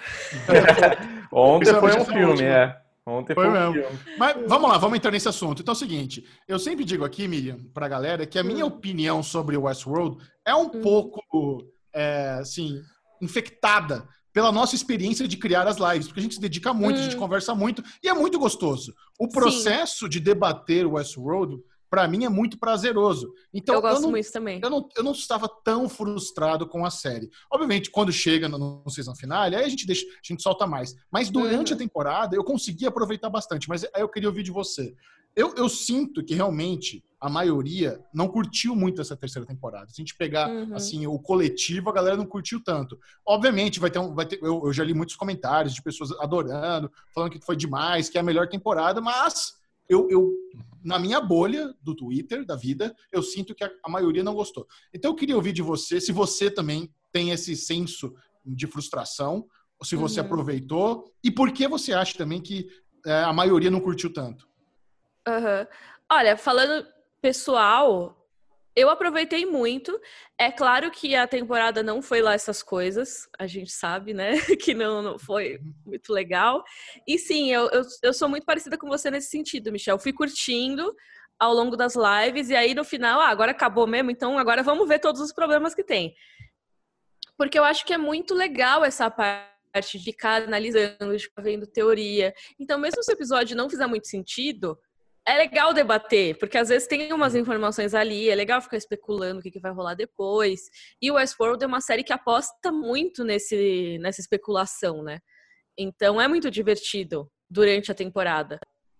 Mas realmente o meu termômetro, assim, da, da minha bolha também, todo mundo tá bem chateado com a série. Teve algumas pessoas que curtiram, a gente viu na live que tinha galera que tava reclamando que a gente tava reclamando. Essa galera provavelmente curtiu a temporada porque as pessoas ficam muito passionais quando você critica uma coisa que elas gostaram. Uma pessoa gostou, você fala que é ruim, a pessoa vai ficar muito chateada e vai reclamar. Então eu imagino que as pessoas tenham nossa, falei tudo. Eu imagino que essas pessoas tenham gostado bastante da temporada, a ponto de ficarem ofendidas, sabe? Mas é curioso. Mas eu acho né? que é uma minoria. Eu acho que. Eu entendo, eu entendo o que vocês estão falando, porque eu já fiz cobertura, por exemplo, da série Helix, do Sci-Fi. Nossa. Eu gostei de ver. Meu, era uma série ruim. Hoje eu admito que era ruim. Mas eu discuti muito com o Michel que a série era boa. Eu achava boa. Eu tinha que assistir, eu assistia duas, três vezes cada episódio para fazer os textos. Pô, você se apaixona pelo negócio. Sim. Agora, o, é legal vocês admitirem que, mesmo apaixonados pela série, por todas as teorias, que, pô, foi bem mediana essa temporada, né? E que seria é. muito melhor se a gente tivesse um reboot e voltasse para a segunda temporada na quarta, né? No final da segunda temporada. Eu acho que, que tem também a questão de que as duas primeiras temporadas de Westworld foram muito boas. A Boa. segunda já foi mais divisora de opiniões do que a primeira, mas assim, a primeira é excelente, a segunda eu também acho muito boa. Sim, concordo. E Muito. eu acho que eh, a terceira tinha um patamar importante para alcançar e aí não conseguiu alcançar, sabe? É, eu acho que o grande erro e acho que a grande jornada dessa terceira temporada que criava essa expectativa em você, Michel, Carol, a gente também, que a primeira e a segunda temporada de Westworld foram temporadas de teorizar e uhum. teorias sendo concretizadas, teorias sendo desvendadas. Então, isso é o gostoso de Westworld e isso é o que o público dessa série quer, teoricamente. Uhum. Essa terceira temporada, a gente conseguia, no primeiro episódio, começar a criar todas essas teorias, que a gente tem no release falando que é 2058 e a série é, é. termina em 2052. E aí, cagaram para isso, né? Isso daí foi um erro, pelo jeito, da data.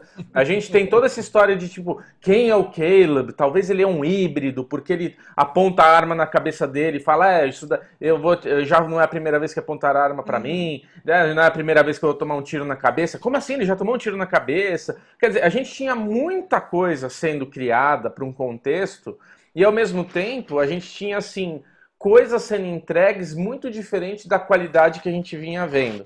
Então a gente uhum. tem um primeiro episódio da terceira temporada excelente, um segundo episódio só com a Maeve que a gente meio. A minha esposa não viu o segundo, viu o terceiro direto e não perdeu nada praticamente. Sabe? É um segundo episódio muito longo para só uma cena resolveria, né? Mas aí a gente tem isso. A terceiro episódio começa a mostrar como a temporada ia ser. Cenas de ação muito nada a ver. Aquela cena na ambulância da Dolores, ela tava lá zoada, de repente não tá mais as cenas lentas, assim, tipo. Era charminho, era charminho. É, charminho. e todo esse charminho, é aquilo que vocês falaram na live, né? No fim, todo esse charminho é porque ela tinha escolhido ele, porque um dia ele foi lá e falou: não, não vamos fazer isso com ela. E, tipo, ela guardou, ela nem tava acordada, como é que ela tinha essa memória? Sabe, é um negócio muito. A série, ela foi uma, uma temporada completa de muitos erros com o que foi a primeira e a segunda. Então a gente que é cabeçudo, que é aquela primeira e segunda temporada, fica ali remoendo, eu acertei, eu errei, caramba, plot twist. No fim não, foi tudo café com leite, cenas de ação ruim. E no fim ainda vamos ter a Dolores morta, meu, que não faz o menor sentido, não faz o menor sentido, porque tem 20 cópias dela, tem 20 memória dela lá, a ela morre, o Bernardo, nossa, a Dolores morreu. Tipo, caralho, foi aquela cena do cara morre e o prato cai, sabe? Tá a mãe do cara tá na guerra, a mãe da, da, do cara tá lá lavando o prato, o cara morre, corta pra mãe derrubando o prato. Meu filho morreu. Como assim? Ela não morreu! Tem mais 20 Dolores espalhada por aí, meu. Que porra que a Dolores morreu? Nada a ver, nada a ver. Então, tipo, eu até comentei na. Tinha feito um comentário pra Carol, mas ela, óbvio, já tinha lá duas horas aquele maze da, da, do civil lá, a galera é, isso desenhando. eu achei aleatório. Hum, da onde que tiraram aquele maze? Quer dizer, se a gente ficar aqui achando problema, nossa, é um uhum. podcast só de problema de Westworld, cara. Sim, e é uma pena, né, cara? Porque é o, uma coisa que eu tava falando nos vídeos de Game of Thrones, inclusive que quando as coisas começam a ficar tão implausíveis que você tem que procurar no Google se é possível, que você tem que ficar se perguntando, mas isso faz sentido? Mas isso não sei o que lá. A série já começa a perder sua confiança, né? Sim. Não, Sim. não é uma coisa legal de se fazer. Dá para você fazer de vez em quando. Que nem na live o Michel falou do cu pelo cu. que é tipo, às vezes você coloca uma coisa muito da hora. Hum e aí, tudo bem ela não fazer muito sentido, sabe? É. Uma coisa, duas coisas. Não é tudo? Isso é legal, sabe? É, é. exatamente. É. Você coloca umas cenas legais, assim, de ação que não precisam fazer 100% de sentido. Ninguém vai perguntar se você consegue pular da ponte com uma moto e a moto cair e ficar inteira. Porque é, é mó da hora, entendeu? Sim. Só Agora, que... a Maeve vindo de Tartaruga é, Ninja, né? O helicóptero ultra mega com a super bazuca e ela lá com uma katana em 2050 e caralhada. Como assim? Tinha que uma katana, katana que solta laser, tinha que ser um, um sabre de luz. Como uma katana, velho? Toma no cu a Jedi. Mas eu vou falar. Não, mas, ô, Micão, o, o, Michel falou uma coisa no último derivado, que é hum. ou você aceita ou você abandona. E eu, eu fui assistir esse season finale com essa mentalidade. O Westworld uhum. deixou de ser Westworld e passou a ser Altered Carbon. Entendeu? É uma hum. série que eu, eu, eu, eu baixei todas as minhas expectativas. É uma sériezinha mediana e eu vou assistir essa, esse último episódio com, essa, com esse foco, sabe? Com essa uhum. expectativa. E já que eu fui com essa expectativa, eu não achei tão ruim quanto eu estava achando os outros episódios, sabe? ah, isso é legal. É, porque, meu, Eu acho que tem muito é essa questão das expectativas. É. é. Tem muito essa questão. Porque é isso, depende muito do que a gente está esperando. A gente estava acostumado com o Westworld daquele jeito, das duas temporadas anteriores, e veio uma série diferente mesmo. Então, realmente, as expectativas dão uma atrapalhada. Mas, é, é... mas na, na, questão da Dolores que você falou, Bubu, eu acho que é um ponto legal, porque assim, realmente, existem várias cópias da Dolores. Mas aquela que morreu, e ela morreu mesmo, né? O Jonathan Nolan confirmou numa entrevista ao Variety, aquela uhum. é a Dolores original. Aquela Dolores, a, fi a, filha do rancheiro, que chegou lá no final para fazer revolução no mundo dos humanos, essa realmente morreu. Aí a uhum. gente até uhum. se pergunta, né? É, beleza, aquela morreu, mas como você disse, tem várias outras. Tem a Chalores, tem a que tá no Lawrence, tem, sabe, tem um monte aí, né? Uhum. Aí, vai, aí vai, ter, vai ter backup no, no Além do Vale, vai ter backup no Bernard, aí vai, vai, os caras vão inventar a história. Xixi, mas pera, não, pera um pouquinho, pera um pouquinho Aquela lá, filha do, a filha do fazendeiro, é exatamente a mesma que tá dentro do Lawrence, que foi feito não é. saiu não, não é. parque. Não, não é então, é isso eu acho interessante para a próxima temporada, porque eu acho que elas vão evoluir independentemente. E acho é que isso. isso. vai ser da hora. Vai ser que nem a, a Charlores ela falou no final do episódio: ah, eu era ela, mas a gente divergiu. Uhum. Vai evoluindo de uma forma diferente. Aí eu acho que é beleza, sabe? E sendo assim, eu, eu gosto da ideia da Dolores original ter morrido. Mas é, realmente o, tem que ver como eles vão fazer nas próximas temporadas para não ficar tosco. É, eu... Não, o importante disso tudo é que ele, eles darem um jeito da Evan Rachel Wood continuar na série. É Esse é o mais importante de tudo. Isso eu queria falar. A gente está apegado a Dolores original, tá apegado, mas a, a, a, atuação dela nessa série hum. é, o, é, o, é, o, grande marco, é o grande diferencial. Ela é ela é muito, é incrível. Ela é muito talentosa. Então, precisa ter uma forma de ela continuar, nem que seja, sabe, inventa de botar o Ford no corpo da, da, da Dolores. Né? Aí as, os fãs vão ficar malucos de é. felicidade, porque é. todas as teorias envolviam o Ford, né? Nossa, é. Tá impressionante. Fala, ah, tem uma sombra na parede, é o Ford. É. é, isso. Nossa, o flare que deu lembrou o rosto do Ford.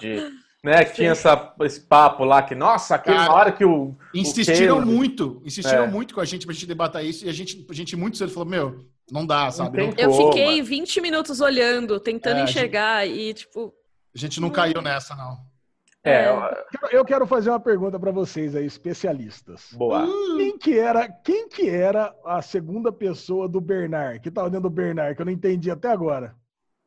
Por- Eu Ah, acho que era a personalidade matadora só, não, não era uma pessoa especificamente. Ah, não era outra É, pessoa? Porque cê- aperta o botão e pronto, vira um matador, ele vira, vira outra Você pessoa. não Eu acho que lembra? tipo, ele desliga, desliga a personalidade, sabe? Pra ele Isso. poder matar as pessoas sem, sem remorso. Porque se fosse só o Bernard mesmo, ele ia ficar, "Ai, mas eu não quero machucar ninguém. É a Ele personalidade. empatia. Isso. É a É, personalidade. exatamente. É a personalidade, Ale, que o Anthony Hopkins usava, o Ford usava para fazer as coisas. Ele era o cara que fazia as coisas pro Ford. Lembra que o Bernard que matou a menina lá e tal? Era aquela personalidade. Era esse, Não, esse mas eu, cara. eu achei que ele tinha, tipo, dois espíritos dentro dele, entendeu? Aí apertava Ah, a chavinha sim. virava para outro. Mas não. Então é só, é só isso mesmo. Tirava a empatia dele para ele poder quebrar o pau Eu acho que é isso. Mas, É isso mas realmente poderia ser outra personalidade dentro. Eu acho que não, não, não teria. Não É. seria estranho se fosse, sabe? Eu acho que o que foi legal que vocês falaram na live é essa coisa que a terceira temporada ela foi muito para agradar um tipo de público que não é o público que assiste Westworld, né? Tipo, tava faltando vir o Saul Goodman, o, sabe? Tipo, tudo tava sendo colocado para, ah, vamos colocar isso que a galera vai pirar. Ah, vamos colocar isso porque a galera E assim, tipo, aí faltou muito a explicação. Por que aconteceu isso? Por que que foi desse jeito? Tipo, pô, a gente tem a temporada inteira a Maeve e a Dolores na treta, na luta, só pra ser cool pelo cool, como o Michel disse. E daí, porra, no fim tem um, dá um glitch e elas resolvem toda a treta lá naquele momento ápice do apex do negócio ali. Ah, é o glitch, elas vão lá pro, pro Éden lá trocar aquela ideia de tipo, ah, eu acredito que o bem maior existe. Ah, mano, vai cagar, sabe? Eu, eu não consigo, eu não consigo começar a falar de Westworld depois do season finale e não criar uma raivinha interna, porque ela foi da minha série favorita para uma série nível Game of Thrones, que a gente teve uma jornada boa, amou, e porra, pra que cagar desse jeito? Como é que me caga uma série tão boa com teorias pra uma coisa que nada nada faz sentido, nada se explica. Caralho, nada se explica e tudo é pelo. Ai, que legal! Nossa, cena de ninja! Ai, que legal, explodiu! Nossa, É. isso daqui é Matrix! Nossa, isso daqui é Clube da Luta! Tipo, foi uma coisa meio tipo coxa de retalho pro Nolan falar, ah, lacrei.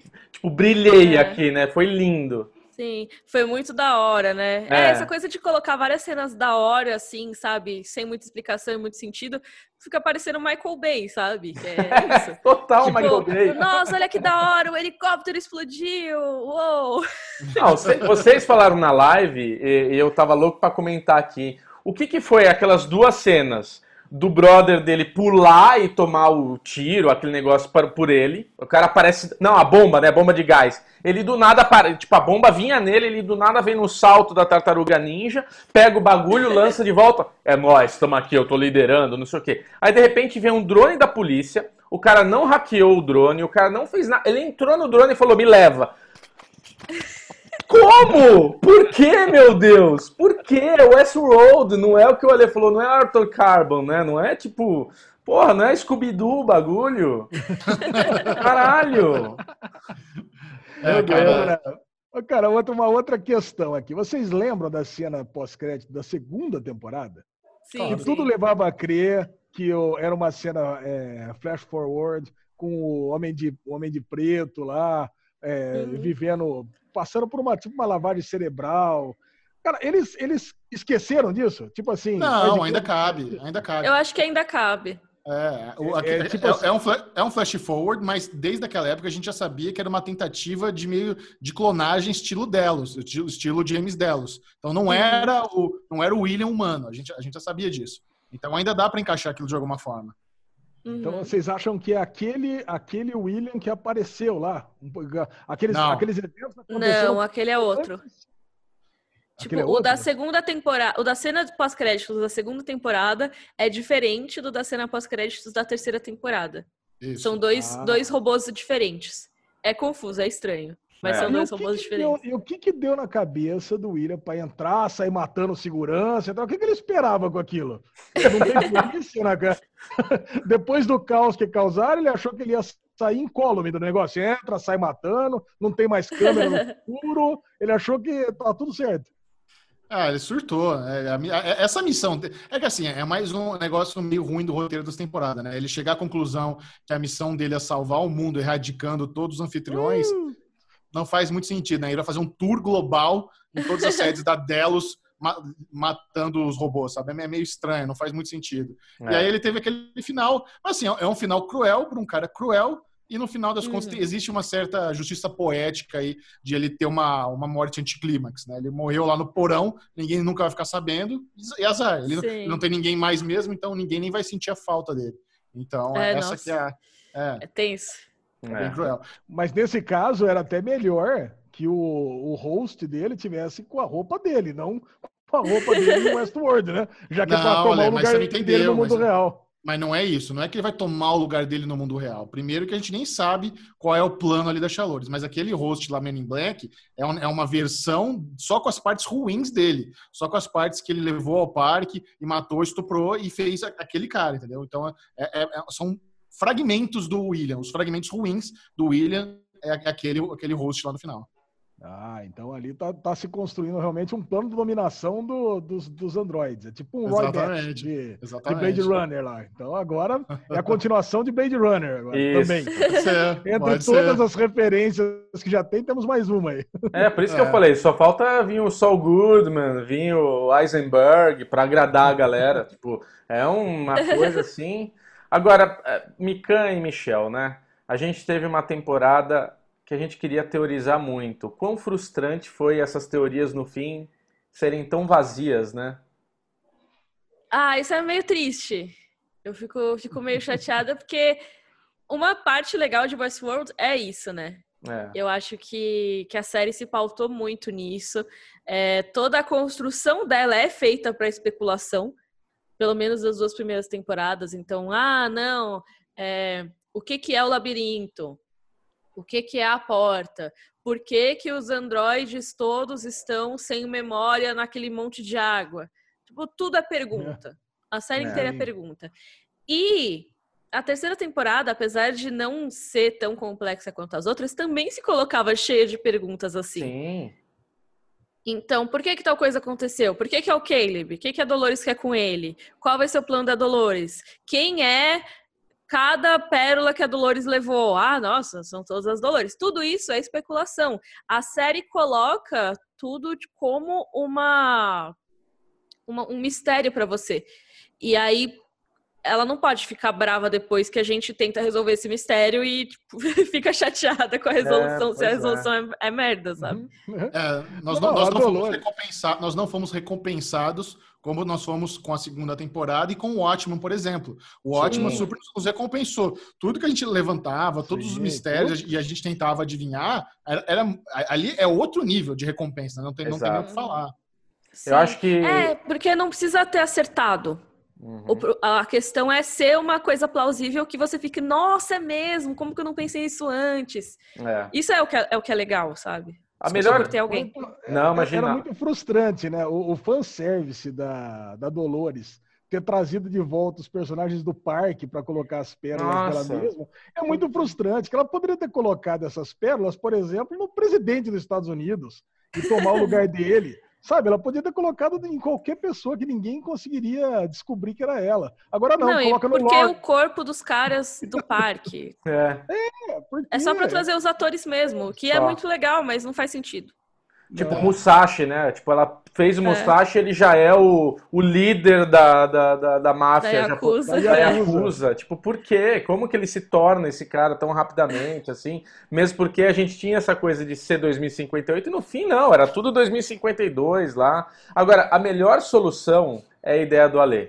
Esse último episódio acabar falando Dolores, você viajou, você achou que você foi liberada, mas no fim era tudo farsa. Você foi pro Future World, que era um outro parque, e a quarta temporada ser outra coisa, porque no fim tudo que aconteceu, se fosse num parque, a gente relevaria. Ah, agora entendo porque tem o Musashi, porque, tem... porque era um parque, a gente estava num parque do futuro. Então fez tudo Sim. sentido. Por isso que tá ridículo as coisas. Mas no fim não, no fim era tudo real. E essa é outra coisa que eu queria perguntar. se vocês ficaram chateados, porque tinha todo esse mistério de quais eram os parques paralelos, né? O que que era o parque e tal. E daí, beleza, temos o parque Game of Thrones. Caralho, imagina ter uma temporada onde a gente vai estar lá no parque de Game of Thrones, lá com a Khaleesi, acontecendo uma coisa.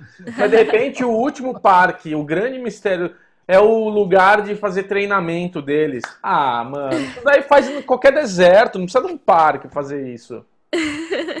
Eu vi que o Michel ficou decepcionadíssimo Nossa. com, Eu com o bootcamp. concordo. Ah, não. E, e esse é o problema, né? A gente não tem mais parque, porque ao todo são seis, agora nós sabemos os seis. Será que a gente consegue recapitular de memória? Então tem o Westworld, que é o Isso. parque do. Velho Oeste. Shogun. Nós temos o, o Shogun World, tem o. Raj, que é o Raj, parque da Índia. Tem, Tem o Medieval, Medieval. World, que é, o, que é o Bibu brincou, que é o Game of Thrones World. É. Ah, aí tem o War World, que é aquele parque lá dos nazistas. E É. tem aí o Bootcamp World, que era um parque dedicado a treinamento do exército americano, né? E o, Então, War- assim, e o, o da Segunda Guerra Mundial é um parque que O só... Warworld e Bootcamp não é o mesmo? Não, não. Não, War- é outro. o, o bootcamp é militar hoje. Militar, cara, capacete. O War World é a Segunda Guerra, nazista. E o War World, inclusive, Isso. só acontece virtualmente.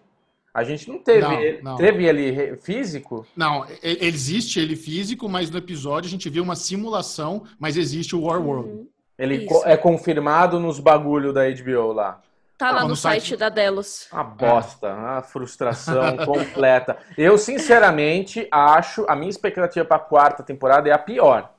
Isso, isso que é legal de falar. Vamos falar É. do futuro, então. O que esperar da quarta temporada, né? Então, a terceira temporada termina com aquele esquema meio clube da luta, com as coisas explodindo, anarquia, revolução, não tem mais robô, não tem mais sistema direcionando a humanidade, os humanos podem tomar as próprias decisões. Aí nós Uhum. vemos um- um- uma cena lá do Bernard acordando, depois de ele ter ido pro Além do Vale, todo empoeirado, dando a entender que teremos um salto temporal.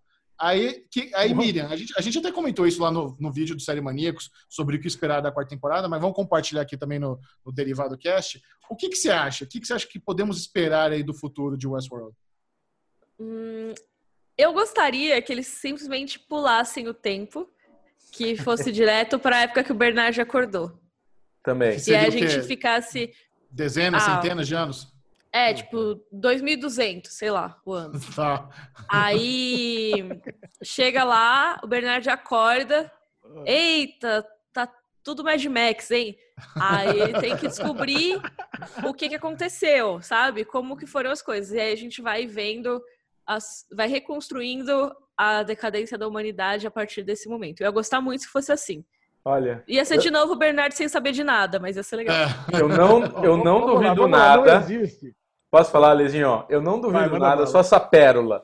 Não duvido nada, na quarta temporada, ter um humano sobrevivente que tem uma máquina de voltar no futuro, que tem que voltar pra matar o Ford que criou os, os caras. Terminador Não. do futuro completo. Não. É o que tá faltando pra Westworld. A última referência Não, de- na veia, na veia, assim. Eu me recuso Não, a viagem temporal nessa série. Não dá. Não, cara, eu vou, eu vou falar um negócio. O- não tem nenhuma justificativa plausível pro Bernard ter ficado tão empoeirado daquele jeito. Cara, vamos dizer que deu aquela loucura, aquele caos que também é injustificável nas pessoas, sair quebrando tudo, aquele caos, e abandonou o hotel.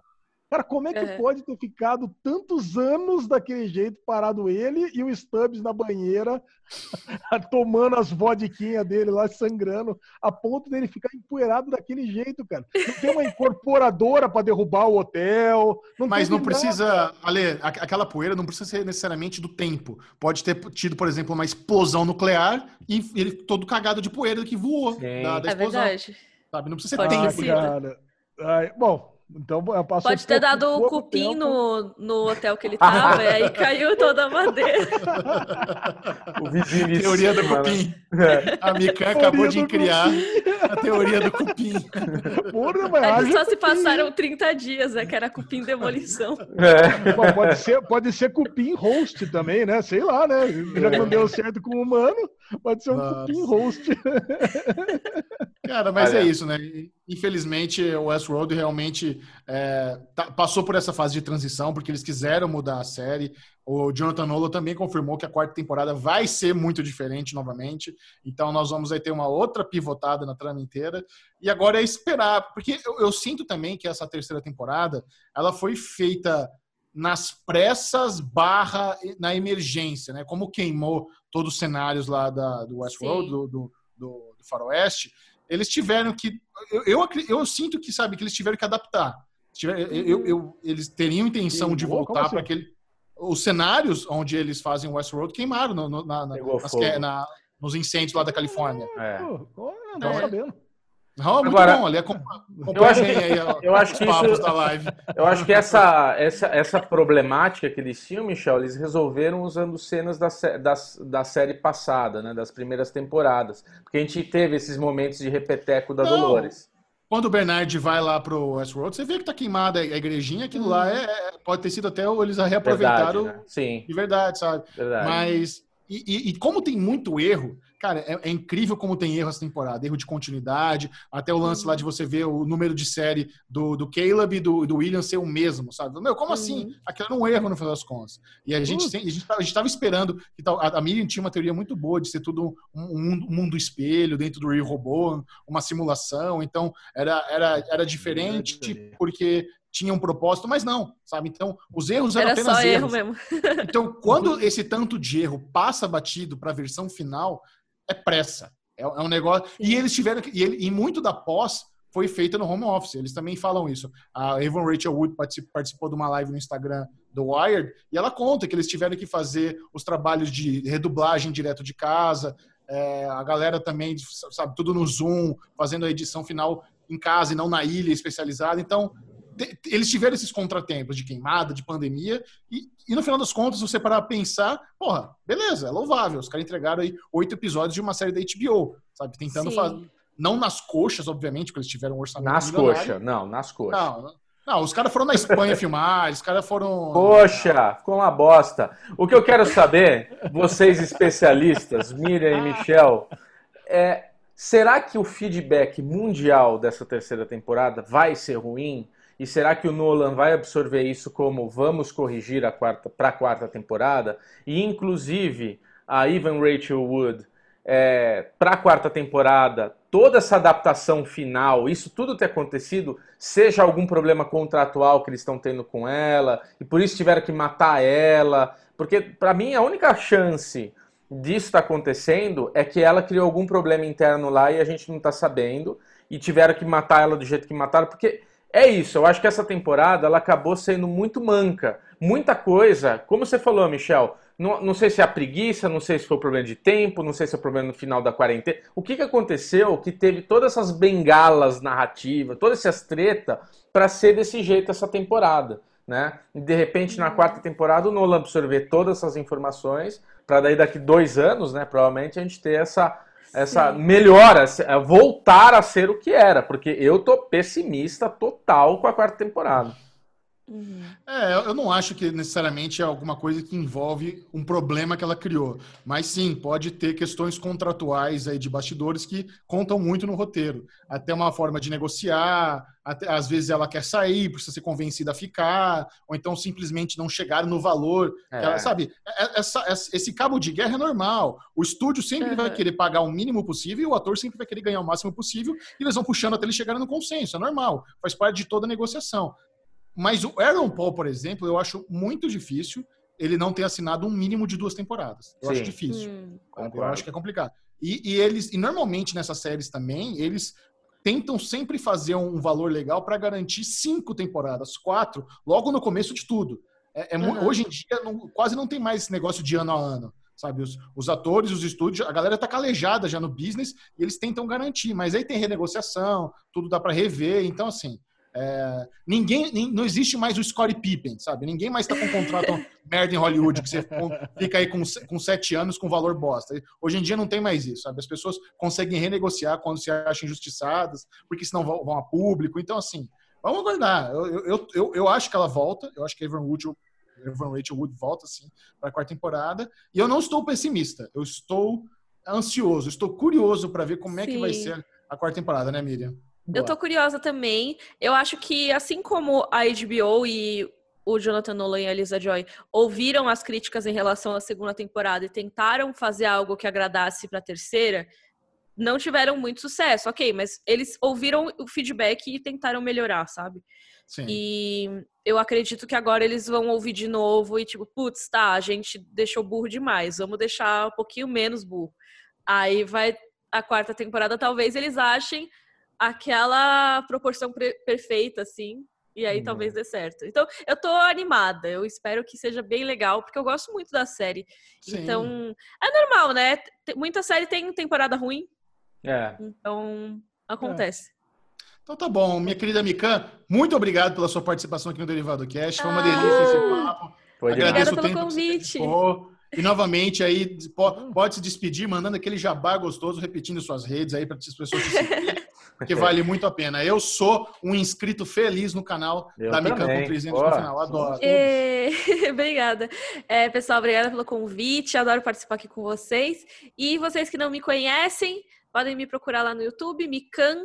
Eu falo de séries, filmes e tudo mais. Tá rolando uma série que eu tô fazendo no canal que chama Autópsia Game of Thrones. Que Muito tá dando bom. muito trabalho, mas tá muito legal. A recepção tá muito boa.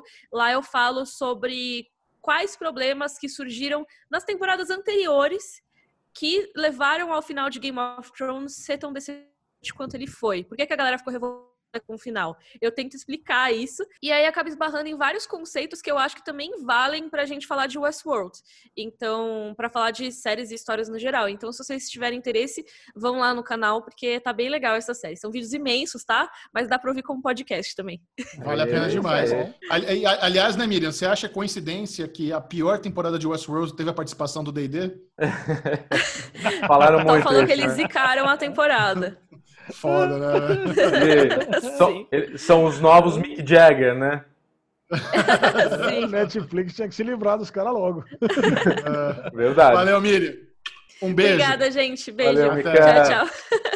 Alexandre Bonfá, leve-nos para casa. Vamos encerrar o Derivado Cast de hoje com o bloco Ninguém Se Importa. Uhul, olha aí, vocês que acharam que não ia ter é, coronavírus nesse derivado cast, uma notícia fresquinha vindo do Kentucky: cliente vai à loja com máscara com buraco no meio.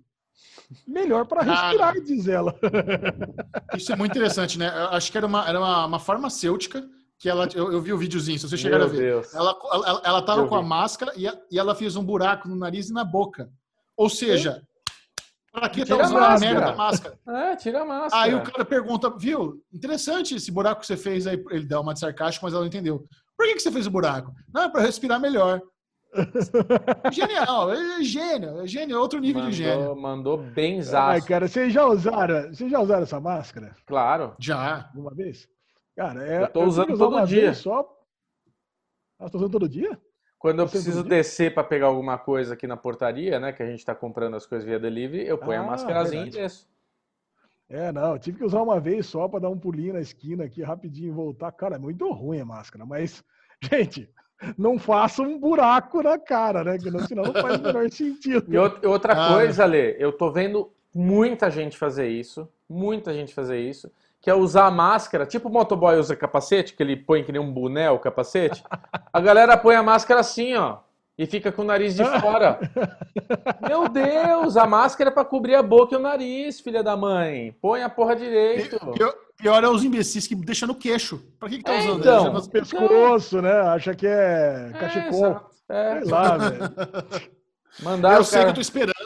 Eu comprei uma máscara linda de pano do Dragon Ball. Tô esperando chegar. Aê, quero- at- até minha máscara vai ser nerd, não quero nem saber. a minha, né? Muito também. bom. A minha do Ó, Batman. espero que a nossa, espero que a nossa enfermeira do Kentucky passe bem, tá? Mas não tenho Olá. maiores informações sobre ela. Bruno Clemente, compartilhe com a turma suas redes sociais. Bclemente22 no Twitter, Bclemente22 no Instagram.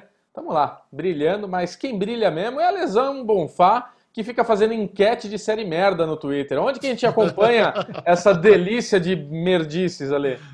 Ó, Caraca. vocês dois, por favor, vamos lá votar nas minhas enquetes de Ah, piloto outsider. Vai lá votar, mas vota na série boa. É, então. Vota no piloto cancelado, por favor. Ale Bonfá Cardoso no Twitter, Derivado Cast no Twitter e Ale Bonfá no Instagram. E você, Chechel? Siga o Série Maníacos no Twitter, arroba Série Maníacos, e principalmente no Instagram, arroba Série Maníacos TV. Esse foi o Derivado Cast. Adeus. Adeus. Uh! Fazendo falta. Dá um sentimento de vazio fudido. Ok, tô abrindo meu coração aqui. Pois é. Porra, tá gravando.